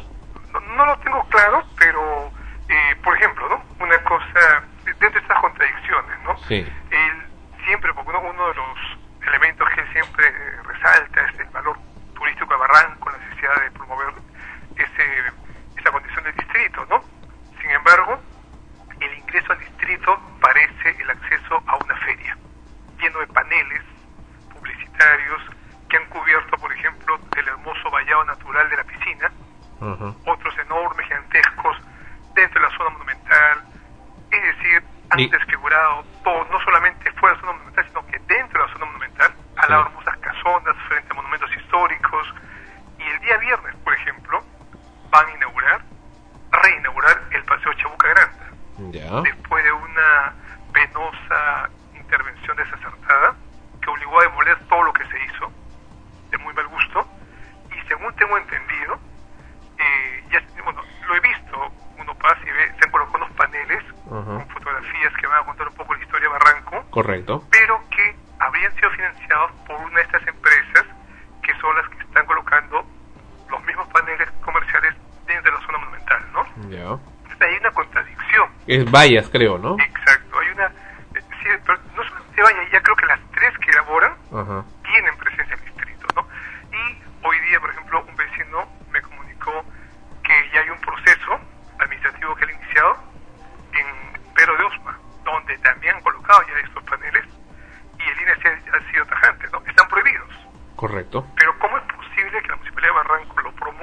Lo no que quiere. eso, sino que haga hasta convenios y contratos. Mm. Es una contradicción total, ¿no? Lo Pero cual sí- revela una cosa para Sí. mí muy, muy preocupante, ¿no? Sí. No hay una visión de ciudad. Pero si así está el señor Mesarina, que tanto, tanta esperanza se tuvo en él y en el señor Gordillo, que, bueno, es el hermano del un exalcalde también de Barranco, muy noble, muy bien recordado, pues entonces, ¿qué puede esperarse? Él, el señor eh, Mesarina hablaba que iba a ser pues el nuevo Montero Bernales, ¿no? Montero Bernales fue un alcalde muy recordado en el, acá en el, en el distrito, en el distrito de Barranco, en fin, en fin, entonces, si ya no es, no se confía en él, pues en quién se va a confiar.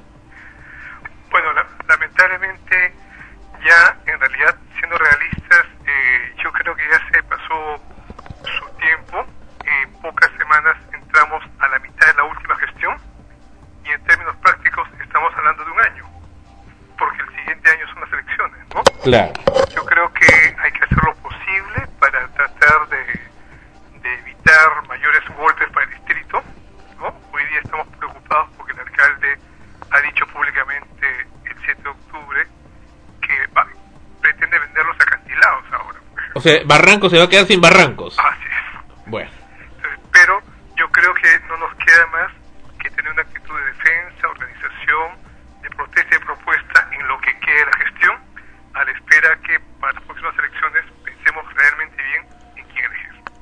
y no hay ninguna propuesta todavía. Todavía no, pero yo confío en que eh, estos años, estas experiencias malas y buenas, nos lleven a, a poder eh, respaldar realmente un grupo que encarna la voluntad de la comunidad.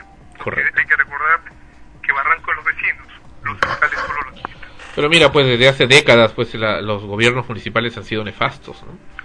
Acu- Recuerda todos los que han habido, eh, lamentablemente, y, y hay que decirlo con la misma, el mismo doctor Jorge del Castillo en su época, no tuvo un buen gobierno municipal, el señor Nicomedes Montalbán me parece que mucho hablaba su nombre, pero poco los hechos, y de ahí siguieron muchas y muchas gentes, ¿no? Esta señora Fina Capriata, pues que prácticamente regaló el, el- bueno, no regaló, bueno, para su molino sí guardó, guardó pan, que es el, famoso, la lagunita, ¿no? Y el, y el teatro que había ahí, ese local tan antiguo, que ahora solamente queda en la memoria y en algunas fotografías, ¿no? Y el señor del Pomar y todas las cosas que hizo, en fin.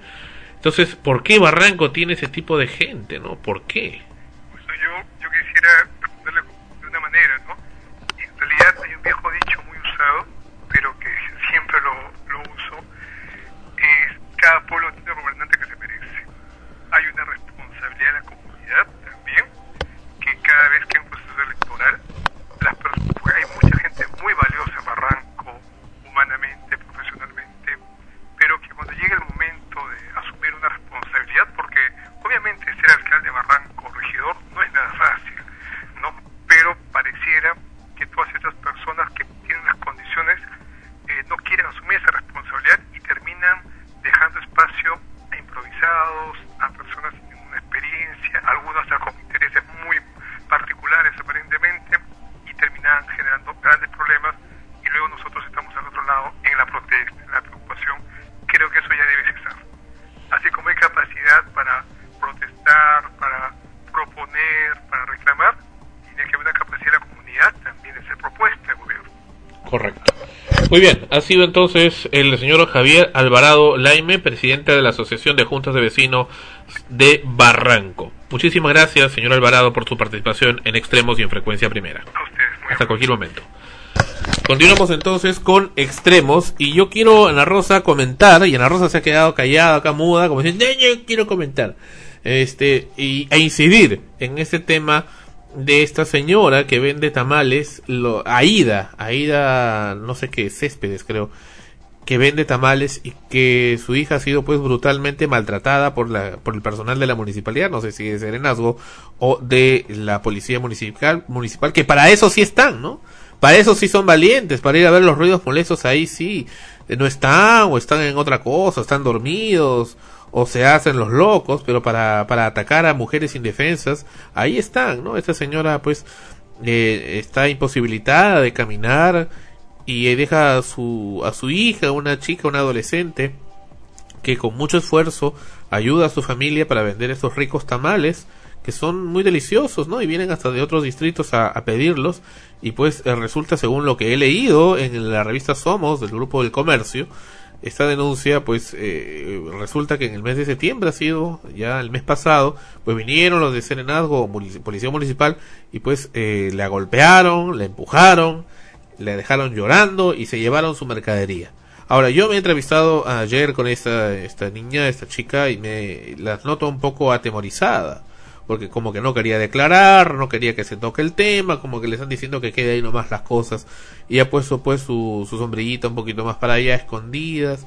Siempre pues con el yugo pues de estas gentuzas de, de, del grupo Wong, que están al costado de Metro, ¿no? Que han usurpado un terreno que es pues, precisamente una tradición que era el mercado, el mercado de Barranco, y adentro que venden tamales, tamales de una calidad que ya pues ya conocemos y Ana Rosa también nos va a hablar al respecto. ¿De los tamales? De los tamales. Los tamales tipo ladrillo. bueno, a mí no me gustan los tamales de, de metro porque son muy gordos, muy gruesos, llenos de grasa. Sí. Y... Cebosos. Sí, o sea, Aunque las humitas hostiga. Las humitas son, Son un poco mejores. más ricas. por los lo, mismo- lo mismo también que, que, que eso de los humitos, los tamalitos verdes por en general siempre suelen ser más pequeños, ¿no? Eh, más eh, ligeros, un poquito más ligeros, pero los tamales son no son pues muy agradables para mí, ¿no? No me gustan. Y la señora que, que mencionas, que, que Aida. imagino, Aida, que imagino pues tiene años de años eh, en el lugar, en esa zona específicamente, desde que eh, antes no estaba metro, sino el mercado, vendía pues ahí sus, sus tamales y, y son evidentemente muchísimo más ricos que los que se venden en metro. Entonces pues a buen entendedor pocas palabras, ¿no? Ya sabemos de dónde viene tanto interés en que la señora no continúe con su negocio. Sí, el señor Gastón Acurio, extraordinario, internacional, gastrónomo peruano, pues también ha reconocido los tamales de la señora Aida y hay otra señora también que antes éramos su cliente. Pero no, es que la señora, señora Aida son muy ricos, los tamales vienen hasta de otros distritos, pues tienen la carnecita y toda la cosa ahí de diferentes tamaños. Y, y, y sobre todo son gente humilde del distrito, pues que quiere salir adelante, ¿no? Caramba, ¿por qué impedírselo? Y esa gente de, de, de Wong que viene acá, ahora que encima son chilenos, ¿no? ¿Qué, este, qué, qué derecho tienen? ¿Qué derecho tienen a venir acá a pues a tratar de sacarnos a los barranquinos, a la gente que somos del distrito y queremos hacer pues carambas vender nuestros productos a nuestra la propia gente de nuestro distrito, aunque vienen de- también de otros lados a comprarle, no tienen ningún derecho. Y eso es parte de la de la armonía y de la tradición del distrito, ¿por qué destruirla? Ya bastante han destruido mucha tradición del distrito, edificios, lugares históricos, como la lagunita que la, la destruyeron completamente, ¿te acuerdas de ese, local?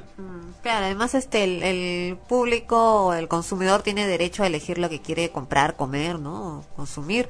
Y si le gustan más pues los tamales de la señora, comprará los tamales de la señora. Si le gustan más los tamales de metro, comprarán los de metro. Y haber golpeado a esta niña. Sobre todo eso, ¿no? Haber golpeado a una, una criatura, porque es un- una niña, como tú mencionas, sola, sola con sus productos, eh, de esa forma y, dejándola pues no atemorizada como bien lo mencionas para un adolescente una jovencita pasar por una experiencia así debe ser terriblemente traumático y, de ahí el, el temor que debe de sentir ¿no? Y bueno, la municipalidad de Barranco se pronunció también sobre los ruidos molestos. Escuchemos esto que ha acontecido hace algunas horas. Ese es un vehículo con ruidos molestos en la cuadra 2 de la avenida San Martín, acá está la móvil, hemos estado personalmente ahí y el serenazgo se hizo presente e hizo justicia. Pero de verdad, o sea, molesta. Escuchemos acá dialogando con esta chica que eh, la propietaria de ese vehículo que, que sí fue dialogante, sí fue dialogante. Qué bueno que existan personas como ella, muy angelical, pero también muy ignorante. Escuchemos. Está ocasionando todo un problema en el vecindario. Soy de la Junta de Vecinos. Ay, disculpa, es que mi sobrino corriendo acá. Pero de verdad, o sea, molesta. Está bien, si quieres lo voy a mover con. No no ¿no? Va a ser igual. Va a ser igual. El de no sabes cómo quitar la alarma? Perdón, escuchemos. Pero dice que no sabes cómo quitar la alarma. Pero dices que no sabes cómo quitar la alarma. Sí, no sabe. No sabe cómo quitar la alarma, Dios mío. Vamos entonces hacia el vehículo. Y ahí está sonando Y es bastante incómodo. Y es bastante incómodo. Y no podía quitarla, como mucha gente no puede quitarla, no saben cómo quitar esa alarma. Y sigue y sigue y sigue. Finalmente, ¿cómo acabó la gracia? Tuvieron que abrir el vehículo y aún así no se pudo, así que se lo llevaron a un garaje. Porque esa persona fue dialogante y fue buena gente. Pero otras personas son prepotentes. Dicen, no, pues no quiero, pues es la seguridad, es mi seguridad. Es tu seguridad, pero también es el derecho de los demás a tener tranquilidad y salud. Ese es un poco el asunto, cómo sobreponen un derecho a otro. Y la ignorancia, ¿no? Ese miembro de la policía municipal y de Sonenazgo no sabía que esa zona era zona rígida. Porque tenía la pintura precisamente de zona rígida, la famosa pintura amarilla en la pista. Claro, eso es lo que pasa, ¿no? ¿Te acuerdas cuando entrevistamos a, a- sobre las alarmas? Precisamente eh, nos comentó el entrevistado, ¿cuál era su nombre? No recuerdo. Bueno, él nos comentó precisamente que eh, mucha gente pues adquiere el, el vehículo, adquiere vehículos, las alarmas, todo eso, y no sabe cómo usarlas, no lee el manual de uso, no, no lee las indicaciones, y por lo tanto no saben, y lo dejan así perturbando pues la tranquilidad de otras personas que sí se sienten afectadas por estos ruidos. Y en- entonces cuál es la una vez más vamos a- al hecho de que es también la, la forma no en cómo el- la persona reacciona ante esto no o sea si eres consciente que tienes algo que está molestando a los demás tienes que ver la manera de solucionarlo. O sea qué qué, qué te cuesta ah, buscar tu manual leerlo y, y preparar tu, Y otros de lo más tu automóvil sí. con- o sea, de la forma en que no vaya a molestar a los demás. de los más prepotentes, agarran, abren el carro, abren y suena, suena, da, da, da, suena y se toman su tiempo. Se van a se- tomar su juguito. y luego recién lo quitan. Porque esa es su forma de trabajar. Así ya están acostumbrados. He visto eso, ¿sabes dónde? En el estacionamiento de la clínica Medizón de Santé del Sur en, una Chorrillos. Y hay un letrero que dice prohibido las alarmas de carros. Bien claro dice. Bien claro dice. Y hablando de las alarmas, tengo acá también una fotografía. No sé si. No, no la tengo acá. También de la Asociación de Vecinos del edificio que está en la avenida. En la calle Los Pinos, en Miraflores. Ahí. En ese edificio que está en los altos del downtown. Me parece que se llama esta discoteca de homosexuales. Pues en este edificio eh, han puesto en la cochera prohibidas las alarmas de vehículos. Prohibidas. Por favor, si va a ingresar con su vehículo, apague su alarma, porque molesta. Joder. Y eso es lo que pasa, no saben cómo apagarlas. No saben. Piensan que la tienen que sacar, ¿no? Y, y- y por consecuencia suenan y a pesar, te aseguro que a pesar de ese letrero, las alarmas suenan y hay molestia todas las noches con, con las personas que viven ahí. Regresamos con Extremos, episodio número 33. Y esto también es nuevo. Se llama el grupo Ha-Ash. Hasta que llegaste tú.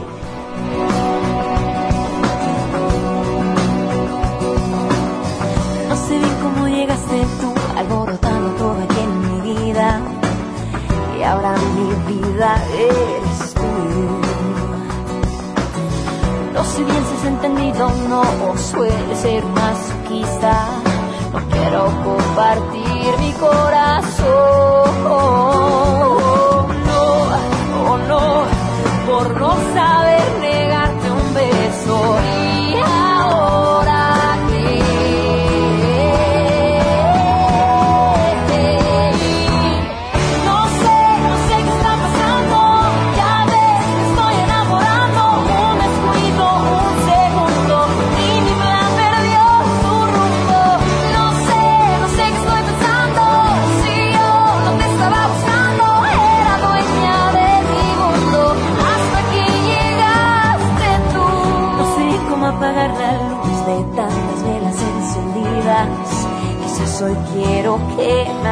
Alumbres tú. No sé bien si vas a ser mi cruz o la mejor de mis conquistas. No sé si eres error o eres virtud.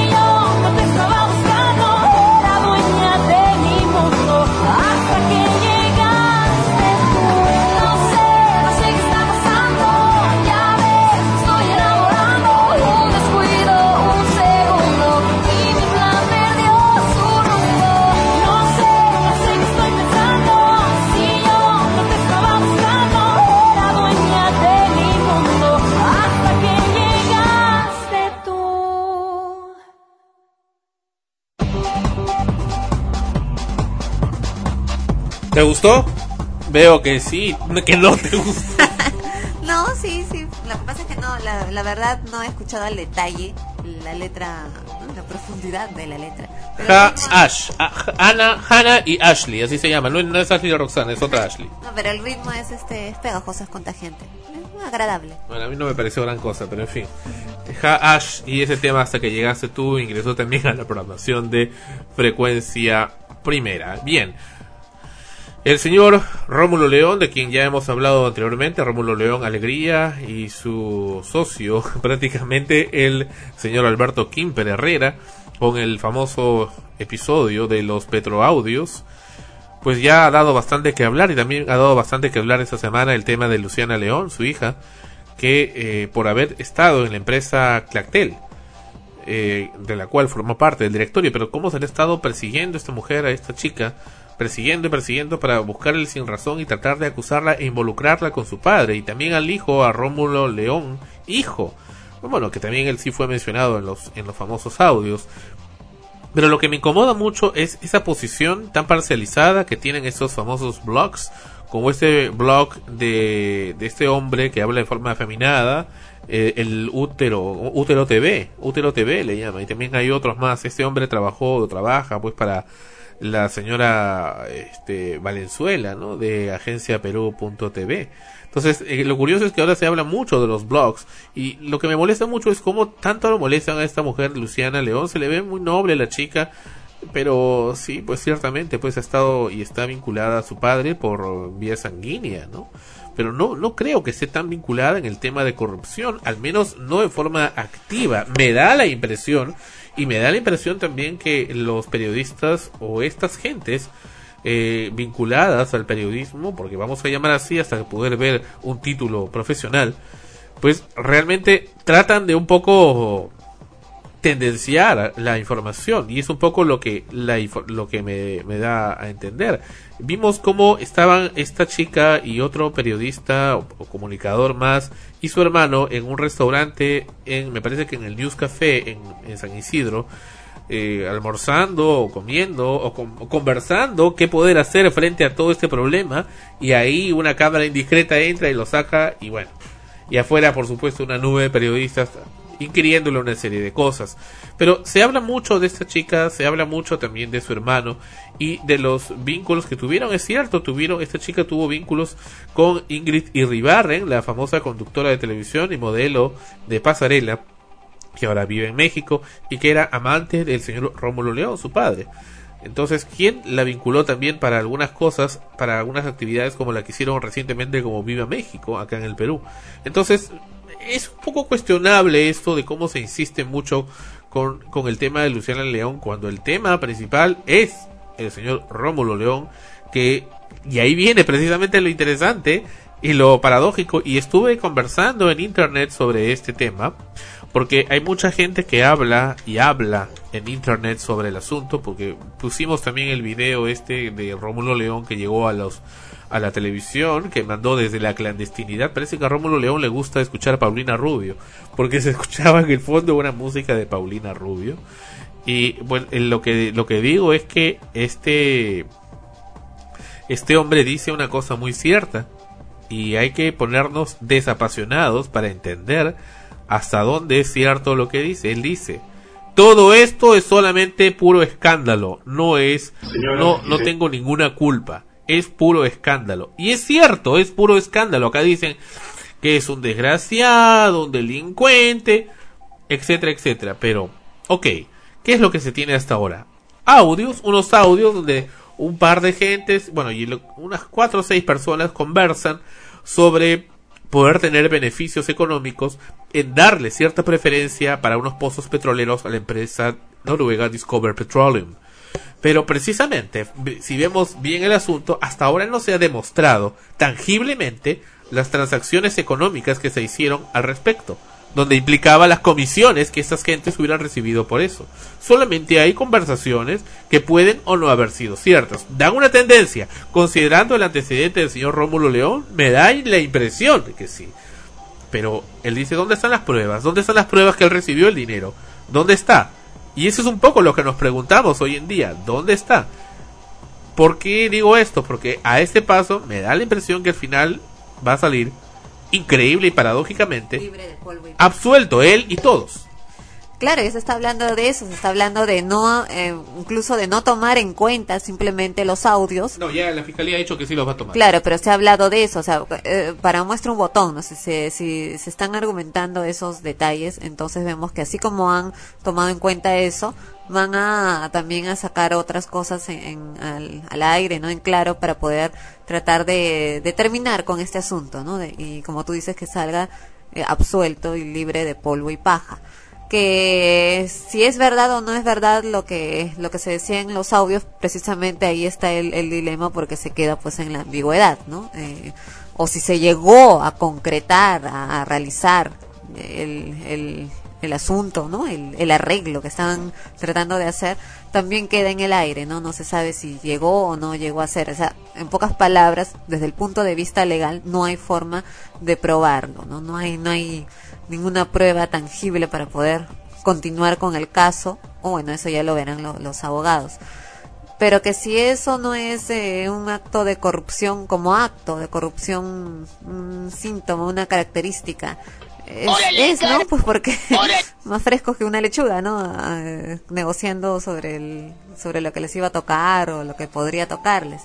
Ahora, con respecto a Luciana León, es, es obvio que, que, que así como en, el, en muchos otros casos se busca tendenciar siempre el- las noticias, voltearlas completamente eh, para que el público vea solo la parte que interesa, que hace escándalo, que, que va a, provocar que el, que el despertar el morbo, la curiosidad de las personas, porque obviamente eh, su hija, Luciana, eh, tenía al contrario una muy buena imagen frente al, al, electorado, ¿no? A, a los peruanos, al público.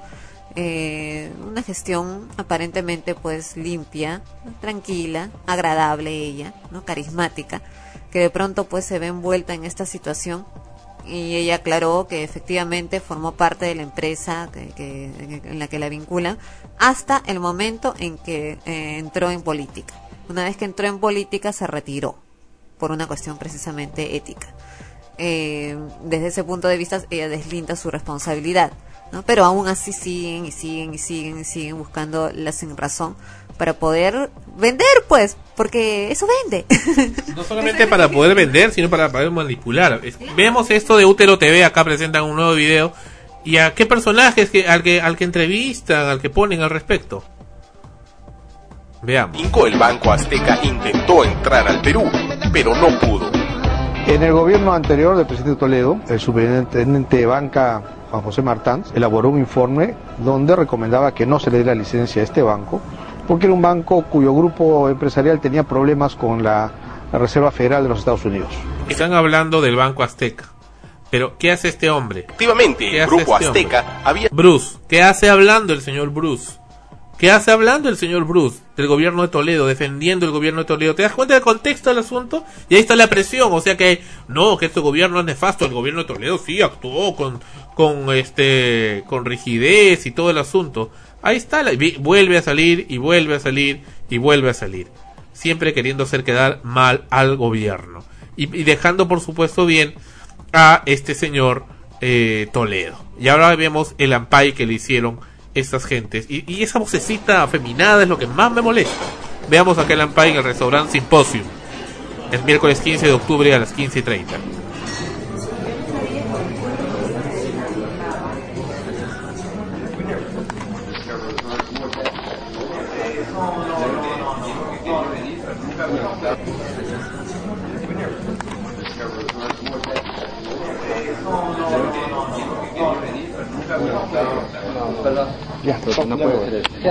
¿Qué derecho tienen a meterse en un local privado y en una reunión privada que estaba ocurriendo? Acá los abordan afuera. Al hijo de Rómulo León sí se le ve ciertamente involucrado. Escucha cómo habla. Conocimiento de los negocios. Incómodo, por supuesto, pero también déspota. Hola, Luciana, han salido en el trome, no sé si has visto alguna. No sé si has visto. Luciana, sí, hay unos reportajes que hablan de Clatel y de tu participación en las licitaciones en Ancash. Yo ya he declarado, ya declararon en el Congreso. ¿No tienen esas, esas declaraciones ustedes? Sí, pero hay como nuevos datos. No, son los mismos, no ha salido nada adicional. Yo lo he hecho hoy día a las 11 de la mañana en la Comisión de Economía. Saliendo de ella yo hice todas las declaraciones del caso y mm, más bien ahorita voy a mandar un comunicado para cualquiera de ustedes que no haya podido tomar eh, el detalle de mis declaraciones. El paradero de su Gracias. padre sigue siendo incierto todavía, congresista. ¿Ha mantenido contacto telefónico con, con él de pronto? Ahí viene el otro. El otro sí se le ve Sí, que aclarar algo de culpa. delante de la justicia. Bueno, de repente sacar a la, la familia de todo este lío en el que nos ha metido. Ah, lo mejor. ¿Y su papá tuvo algo que ver con Clatel? ¿Tuvo alguna participación en Clatel? Clatel. Se hace loco, no, pues, es. Gerente. ¿No conoce la empresa en la que usted es gerente?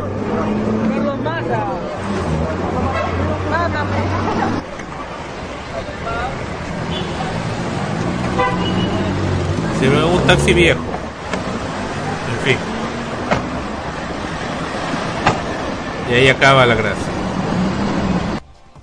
Pero fíjate cómo esta página se ha dedicado a hacerle campaña, pero ya en anteriores ocasiones acá Frecuencia Primera han tocado la puerta y han querido que, siem- que nuestra línea sea directamente orientada a hacer campañas de ese tipo, pero no hemos aceptado. Por supuesto, que es el amigo dinero, es lo primero que cae, lo primero que se mueve ahí. Y eso es un poco lo que estamos viendo en Útero TV y en todo eso y estamos apreciando pues que el internet ya es ya es el presente. Ya estamos en la guerra de medios de internet en los cuales se manipula la política y se manipula también la opinión de las gentes y luego son referendados por los medios tradicionales, porque precisamente ahí es donde obtienen los medios de internet cierto poder. Sí, pues esa es la, la forma de, de- manipular que tienen ahora eh, los medios. Y, y lo peor, pues bueno, es que es la manera más estratégica de manipular es precisamente no siendo directos. Lo hacen de una forma bastante subliminal para quien eh, está atento a las circunstancias y tiene la capacidad o el interés de razonar por lo que está viendo y está siendo informado, se da cuenta de eso, pero el- el- la gente por lo general pues está con la cabeza en otras cosas, en mil, mil problemas personales, en mil circunstancias, y uno busca pues la televisión o los medios o lo que sea para entretenerse, para disiparse, y le- lo cargan de, de más cosas, y, y no, pues no, no se sienta, ah, imagínate el tiempo de sentarte a analizar uno por una cada una de las informaciones que te llegan para saber si son ciertas o no, o por lo menos tener una opinión certera. Simplemente comienzas a opinar en base a lo que te han bombardeado de información de la cual ellos quieren que tú tengas, ¿no? Y, y omiten la que no quieres que tengas y manipulan de esa manera la noticia. ¿Cómo la ves a Luciana? Luciana León, ¿la ves culpable? ¿Cómo la sientes? Bueno, Fuera de las pruebas que tuvieron sido evaluadas. Claro, am- así sentirlo eh, pareciera pues que, que es sincera en lo que dice, que está eh, al margen de, de lo que ha ocurrido. Quizás yo como, como su hija, en fin, no dudo de que es probable de que, que, que sepa cosas, que se haya enterado recién de cosas o que recién esté entendiendo algunas cosas que en las cuales ella simplemente ha querido mantenerse al margen y ahora han salido a la luz pero que, imagínate, pues es realmente un conflicto personal muy grande, ¿no? Eh, de todas maneras, es su padre. En la página de Utero, Utero TV hicieron un comentario objetivo sobre ese particular y por ahí alguien eh, vinculado a esta gente de Utero TV respondió frecuencia primera igual Luciana León. Ya quisiera, León. bueno, salvo que tus gustos sean diferentes, le dije. Ah, ah, ya, entonces, ah, bueno, en ese caso, pero con esa voz de cabrillo, ¿no? Este, de cabritilla, de, de gay, de esta gente de Útero TV, como hace la locución ahí, pues ya me da la impresión cuál es su tendencia. Y bueno, hay muchos gays pues que tienen esa tendencia, ¿no? Le llaman lacras, creo. O ¿cómo, cómo le llamaba eh, Bagres. Joseph? Bagres, bagres, bagres. En fin, en fin, en fin. Vamos a regresar con casi lo último de Extremos. Y vamos a refrescarnos un poco de tanta tensión que ha habido hoy. Este es George Benson. Breezing. Regresamos en Extremos.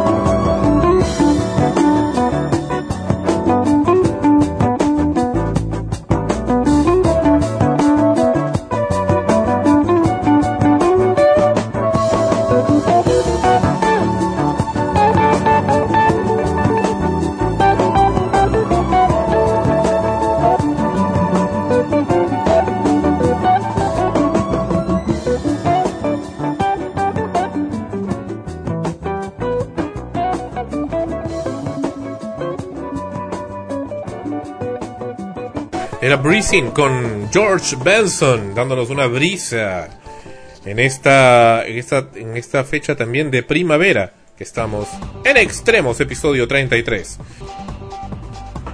Extremos, episodio 33.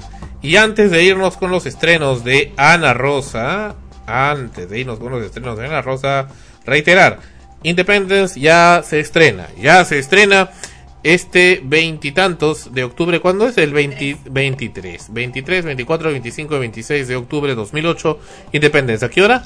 A las 19 horas con 30, 7 y media de la noche. 19 con 30, 7 y media de la noche, o sea, a las 8, a las 20 horas. No, Pero 7 y media en punto. 19 y 30 Es en- más, se les recomienda al público llegar con anticipación porque ya las entradas han- están desde el primero de octubre, ya han estado vendiéndolas y tenemos informes del teatro que ya hay una buena cantidad.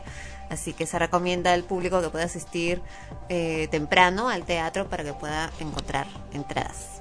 Bien, y en internet comentan. Ah, por cierto, anoche Ana Rosa estuvo en el programa, en el radio programa del Perú, esta que le hemos dado duro hoy día, hoy a radio programas. Y aquí comentan cómo se llama la, la de camisa blanca. Está bien rica, dice Renato Villarán. Y la que se, la de camisa blanca se llama Paola Trancón, no, Paola Jara. Paola Trancón. Paola Jara, o sea, el personaje Sherry. Mejor dicho, su personaje, porque en persona no es tan bonita. Pero en fin, este. Extremos, episodio número 33. Y esta obra, como decimos, ya se está por estrenar. Creo que es la última o la penúltima del festival. Es la penúltima obra que, que se presenta en el festival. Nosotros somos el tercer grupo. La siguiente semana ya se presenta el último grupo con la obra Ilusos. Bueno, ¿y quién dirige esa otra obra? Gilberto Nue. Gilberto Noé. En fin. Y Alfonso Pagaza va a estar en la boletería para quienes quieran Eso conocerlo. no es cierto. bueno, ya. Pero antes de tus estrenos, Kenny Reeve, Kenny Reeve, que lo recordamos por el- la, la película precisamente Matrix, The Matrix, está con una nueva película. El día en que se paralizó la Tierra, The Day the, the Earth Still. Tremenda película de ciencia ficción. Vamos a escuchar el tráiler luego de los estrenos de La Rosa. Antes de los estrenos quiero leer los emails que han llegado para que no se nos vaya el tiempo y luego no se leen para variar. Pa- Paolo Triberti desde Italia nos escribe, un año atrás yo hice un viaje muy hermoso a Perú, un viaje inolvidable. Un saludo a todos los peruanos de la Italia. Disculpe por mi castellano. También nos escribe Julio César Ramírez y nos dice, Escucho su programa vía internet en Monterrey, México, y me doy cuenta que la política y sus políticos nefastos y corruptos, entre otros más calificativos, es igual allá, acá y en todo el mundo. Gracias y saludos. También nos escribe un amigo Milton Paredes. Felicitaciones, buena programación. Saludos especialmente para Ana Rosa, gran amiga. Saludos a, los muchachos de la Universidad Garcilaso y en especial a los del teatro, nuestra pasión. El monstruo, Milton. Dice, ¿quién ha puesto eso? Se lo has puesto tú, seguro. Milton, Milton Paredes. Él eh, también estuvo en el teatro universitario. Hola, aún recuerdo el programa Amanecemos contigo del año 95-96 y desde esa época nunca supe más de ustedes porque en el año 98 me fui del país y no he vuelto a regresar. Me alegra mucho haber encontrado tu página en YouTube. Allí te dejé unos mensajes. ¿Cuántos años han pasado? Espero no perderlos nunca más. Un abrazo desde Japón, Dani Kitsuta. Muchas gracias Dani, qué bueno que aún nos recuerdes. Y ahora sí, me voy a los estrenos. En teatro tenemos El pequeño violín. Teo, un vendedor ambulante, evoca los días de su encuentro con un gigante quien le ruega rescatar del maltrato del señor universo, dueño de un circo, a una niña sorda llamada Sara. Teo, acompañado de su pequeño violín, consigue comunicarse con Sara, liberándola del miedo, del silencio y juntos descubren el secreto de la felicidad. La música, coreografía, magia, un vistoso vestuario y un excelente elenco compuesto por Carlos Victoria, Alberto Isola, Natalia Parodi, Mateo Cherela, Juan Carlos Pastor y Andrés Salas hacen de esta nueva producción de Cola de Cometa y la Alianza Francesa de Lima un espectáculo original y emocionante para toda la familia. El pequeño violín del dramaturgo francés Jean-Claude Grunberg dirigida por Celeste Viale, será estrenada el 18 de octubre, es decir, ya ha sido estrenada el 18 de octubre en la Alianza Francesa de Miraflores y va los sábados y domingos a las 16 horas 4 de la tarde. Otra obra que también ya ha sido estrenada es Amadeus de Peter Schaffer. por la Asociación Cultural Peruano-Británica, ¿no? que continúa con la exitosa labor de producción dentro de las artes escénicas. Esta vez pone en escena la espectacular obra Amadeus del dramaturgo inglés Peter Shaffer, autor de numerosas obras premiadas, algunas de ellas llevadas al cine, como precisamente Amadeus. Antonio Salieri es el músico más respetado de la Viena de fines del siglo XVIII, sin embargo, la llegada a esta ciudad del virtuoso compositor Wolfgang Amadeus Mozart cambiará su vida para siempre. Salieri es consciente de su propia mediocridad, así como del gran talento que tiene Mozart. Por este motivo se propone destruir al hombre que ve como el instrumento de Dios en la tierra, eh, como, el instrumento de Dios en la tierra. ¿Puede la envidia llegar al límite de enfrentarnos con Dios? La guerra está declarada y Mozart será el campo de batalla. Encabeza el elenco Bruno Dar en el papel de Salieri y Jean Piero Díaz quien interpreta a Mozart. El reparto cuenta también con Natalia Parodi, Leonardo Torres Vilar, Víctor Prada, Cristian Isla, Ricardo Morán, Nicolás Fantinato, Javier Pérez, Luis Trivelli, Emilia Drago y Lizzie Schrader. De jueves a lunes a las 20 horas. Y una obra, acá hay una obra de teatro que se está estrenando y paradójicamente la versión cinematográfica también se estrenó y además la vamos a mencionar. Sin embargo, en teatro parece que le han cambiado el nombre. Chiquitita, una boda de ensueño. Una boda perfecta con un padre encaminándole al altar es el sueño de Sofía desde que es niña. Tendrá que descubrir la identidad de su progenitor en solo tres días antes de dar el sí en su matrimonio. Ambientada en los años 70, esta comedia musical totalmente en vivo trae de vuelta las contagientes e inmortales canciones del grupo sueco ABBA. Una historia de amor, risas y amistad llega a los escenarios de Lima a través de las actuaciones de Teddy Guzmán, Jesús de la Viux, Carlos Thornton y Carlos Massa, e introduciendo profesionalmente a Charito Seminario, bajo la dirección de Carolina Silva Santiesteban Carrión. Chiquitita, una boda de ensueño, es una apuesta con más de 20 bailarines en escena y una orquesta que tocará en vivo las canciones de los 15 números musicales de la obra. Una comedia musical que no puede perderse, es lo que nos dice la nota de prensa. Los precios van para niños, estudiantes y jubilados. Platea 20 soles, mezanine 15 soles. Los estudiantes con la presentación de su carnet. El baúl mágico se repone nuevamente en el Teatro Mocha Graña. Es un show de improvisación teatral para niños, donde los mismos niños crean las historias junto con los actores improvisadores, sugiriendo personajes, lugares donde se desarrolla la historia, situaciones y hasta ellos mismos pueden participar actuando en el escenario. Es un espectáculo abs- absolutamente interactivo, todas las funciones son diferentes. Esto va en el Teatro Mocha Graña los sábados y domingos a las 17 horas 5 de la tarde. Y en cine, tenemos, como ya lo habíamos comentado antes, en un próximo estreno, ahora ya estrenado oficialmente, Max Payne. Max Payne es un policía atormentado por la trágica pérdida de su familia y que tiene poco respeto por las reglas cuando debe investigar una serie de misteriosos asesinatos. Tiene una lucha interna consigo mismo. Pasajeros. Es una película que se anuncia como un drama social, que tiene como punto central el tema de la amistad en tiempos difíciles, así como el de los jóvenes y los viejos intentando hacer eh, pervivir sus ilusiones en la dura realidad de la ciudad de Lima. Y la película que comentábamos, que se ha estrenado también la versión en teatro en esos momentos en Lima, pero sí con su título original que es Mamma Mía, versión cinematográfica del popular musical de ABBA. Amanda Seyfried interpreta a una joven que ha crecido en una pequeña isla griega educada por su madre, Meryl Streep, rebelde en su juventud que siempre se ha negado a revelar a su hija la identidad de su padre, cuando parece que al final la joven va a descubrir realmente quién es su padre. Y por último tenemos Hermanastros. Brendan Half tiene 39 años, vive con su madre, Nancy, y suele conseguir empleos esporádicos. Dale Doback es un desempleado terminal de 40 años que vive con su padre, Robert. El problema surge cuando los padres de ambos se casan y ellos se convierten en hermanastros. Y estos han sido los estrenos de esta semana, tanto en cine como en teatro.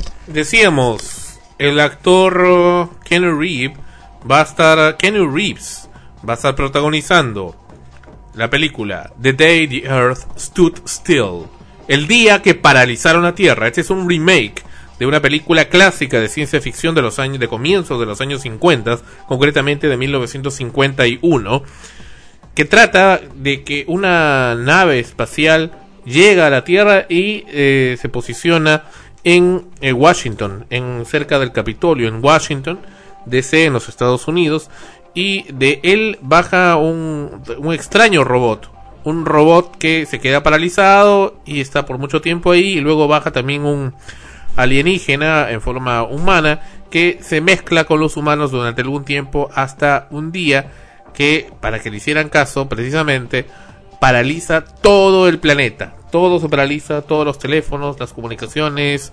la, la energía eléctrica, todo se paraliza. Los vehículos, todo, todo, todo herramienta hecha por el hombre queda paralizada. Escuchemos entonces este tráiler, pero parece que le han dado otro enfoque en esta nueva versión. Leave all your cell phones and cameras here. Helen. I thought it was important to have you part of this team. Don't be afraid. Afraid of what?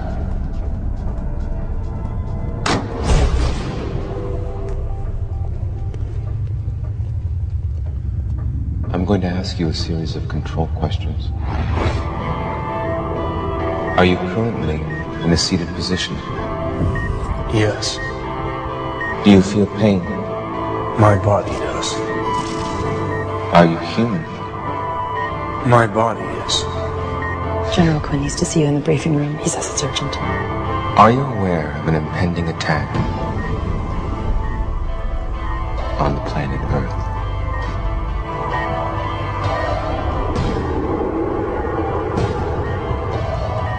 I'll repeat the question.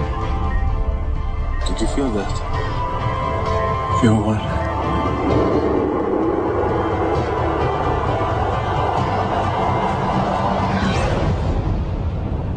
You should let me go.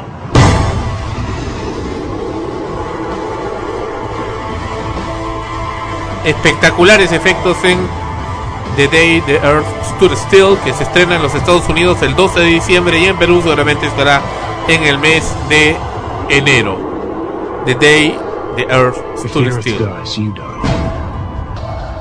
El día en que paralizaron la Tierra.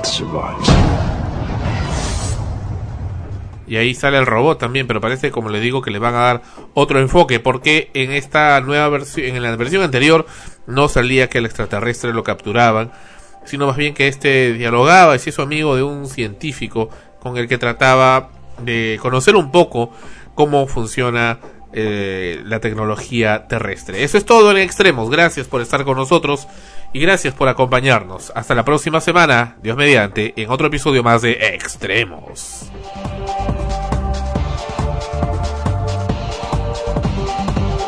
Extremos llegó a ustedes por cortesía de todoinmuebles.com.pe. Alquila o vende propiedades con solo un clic. Todoinmuebles.com.pe. Cotear.pe. Vende lo que quieras y busca lo que desees comprar en cotear.pe. Cotea en cotear.pe. Este programa se retransmite en el earthmusicnetwork.com slash extremos.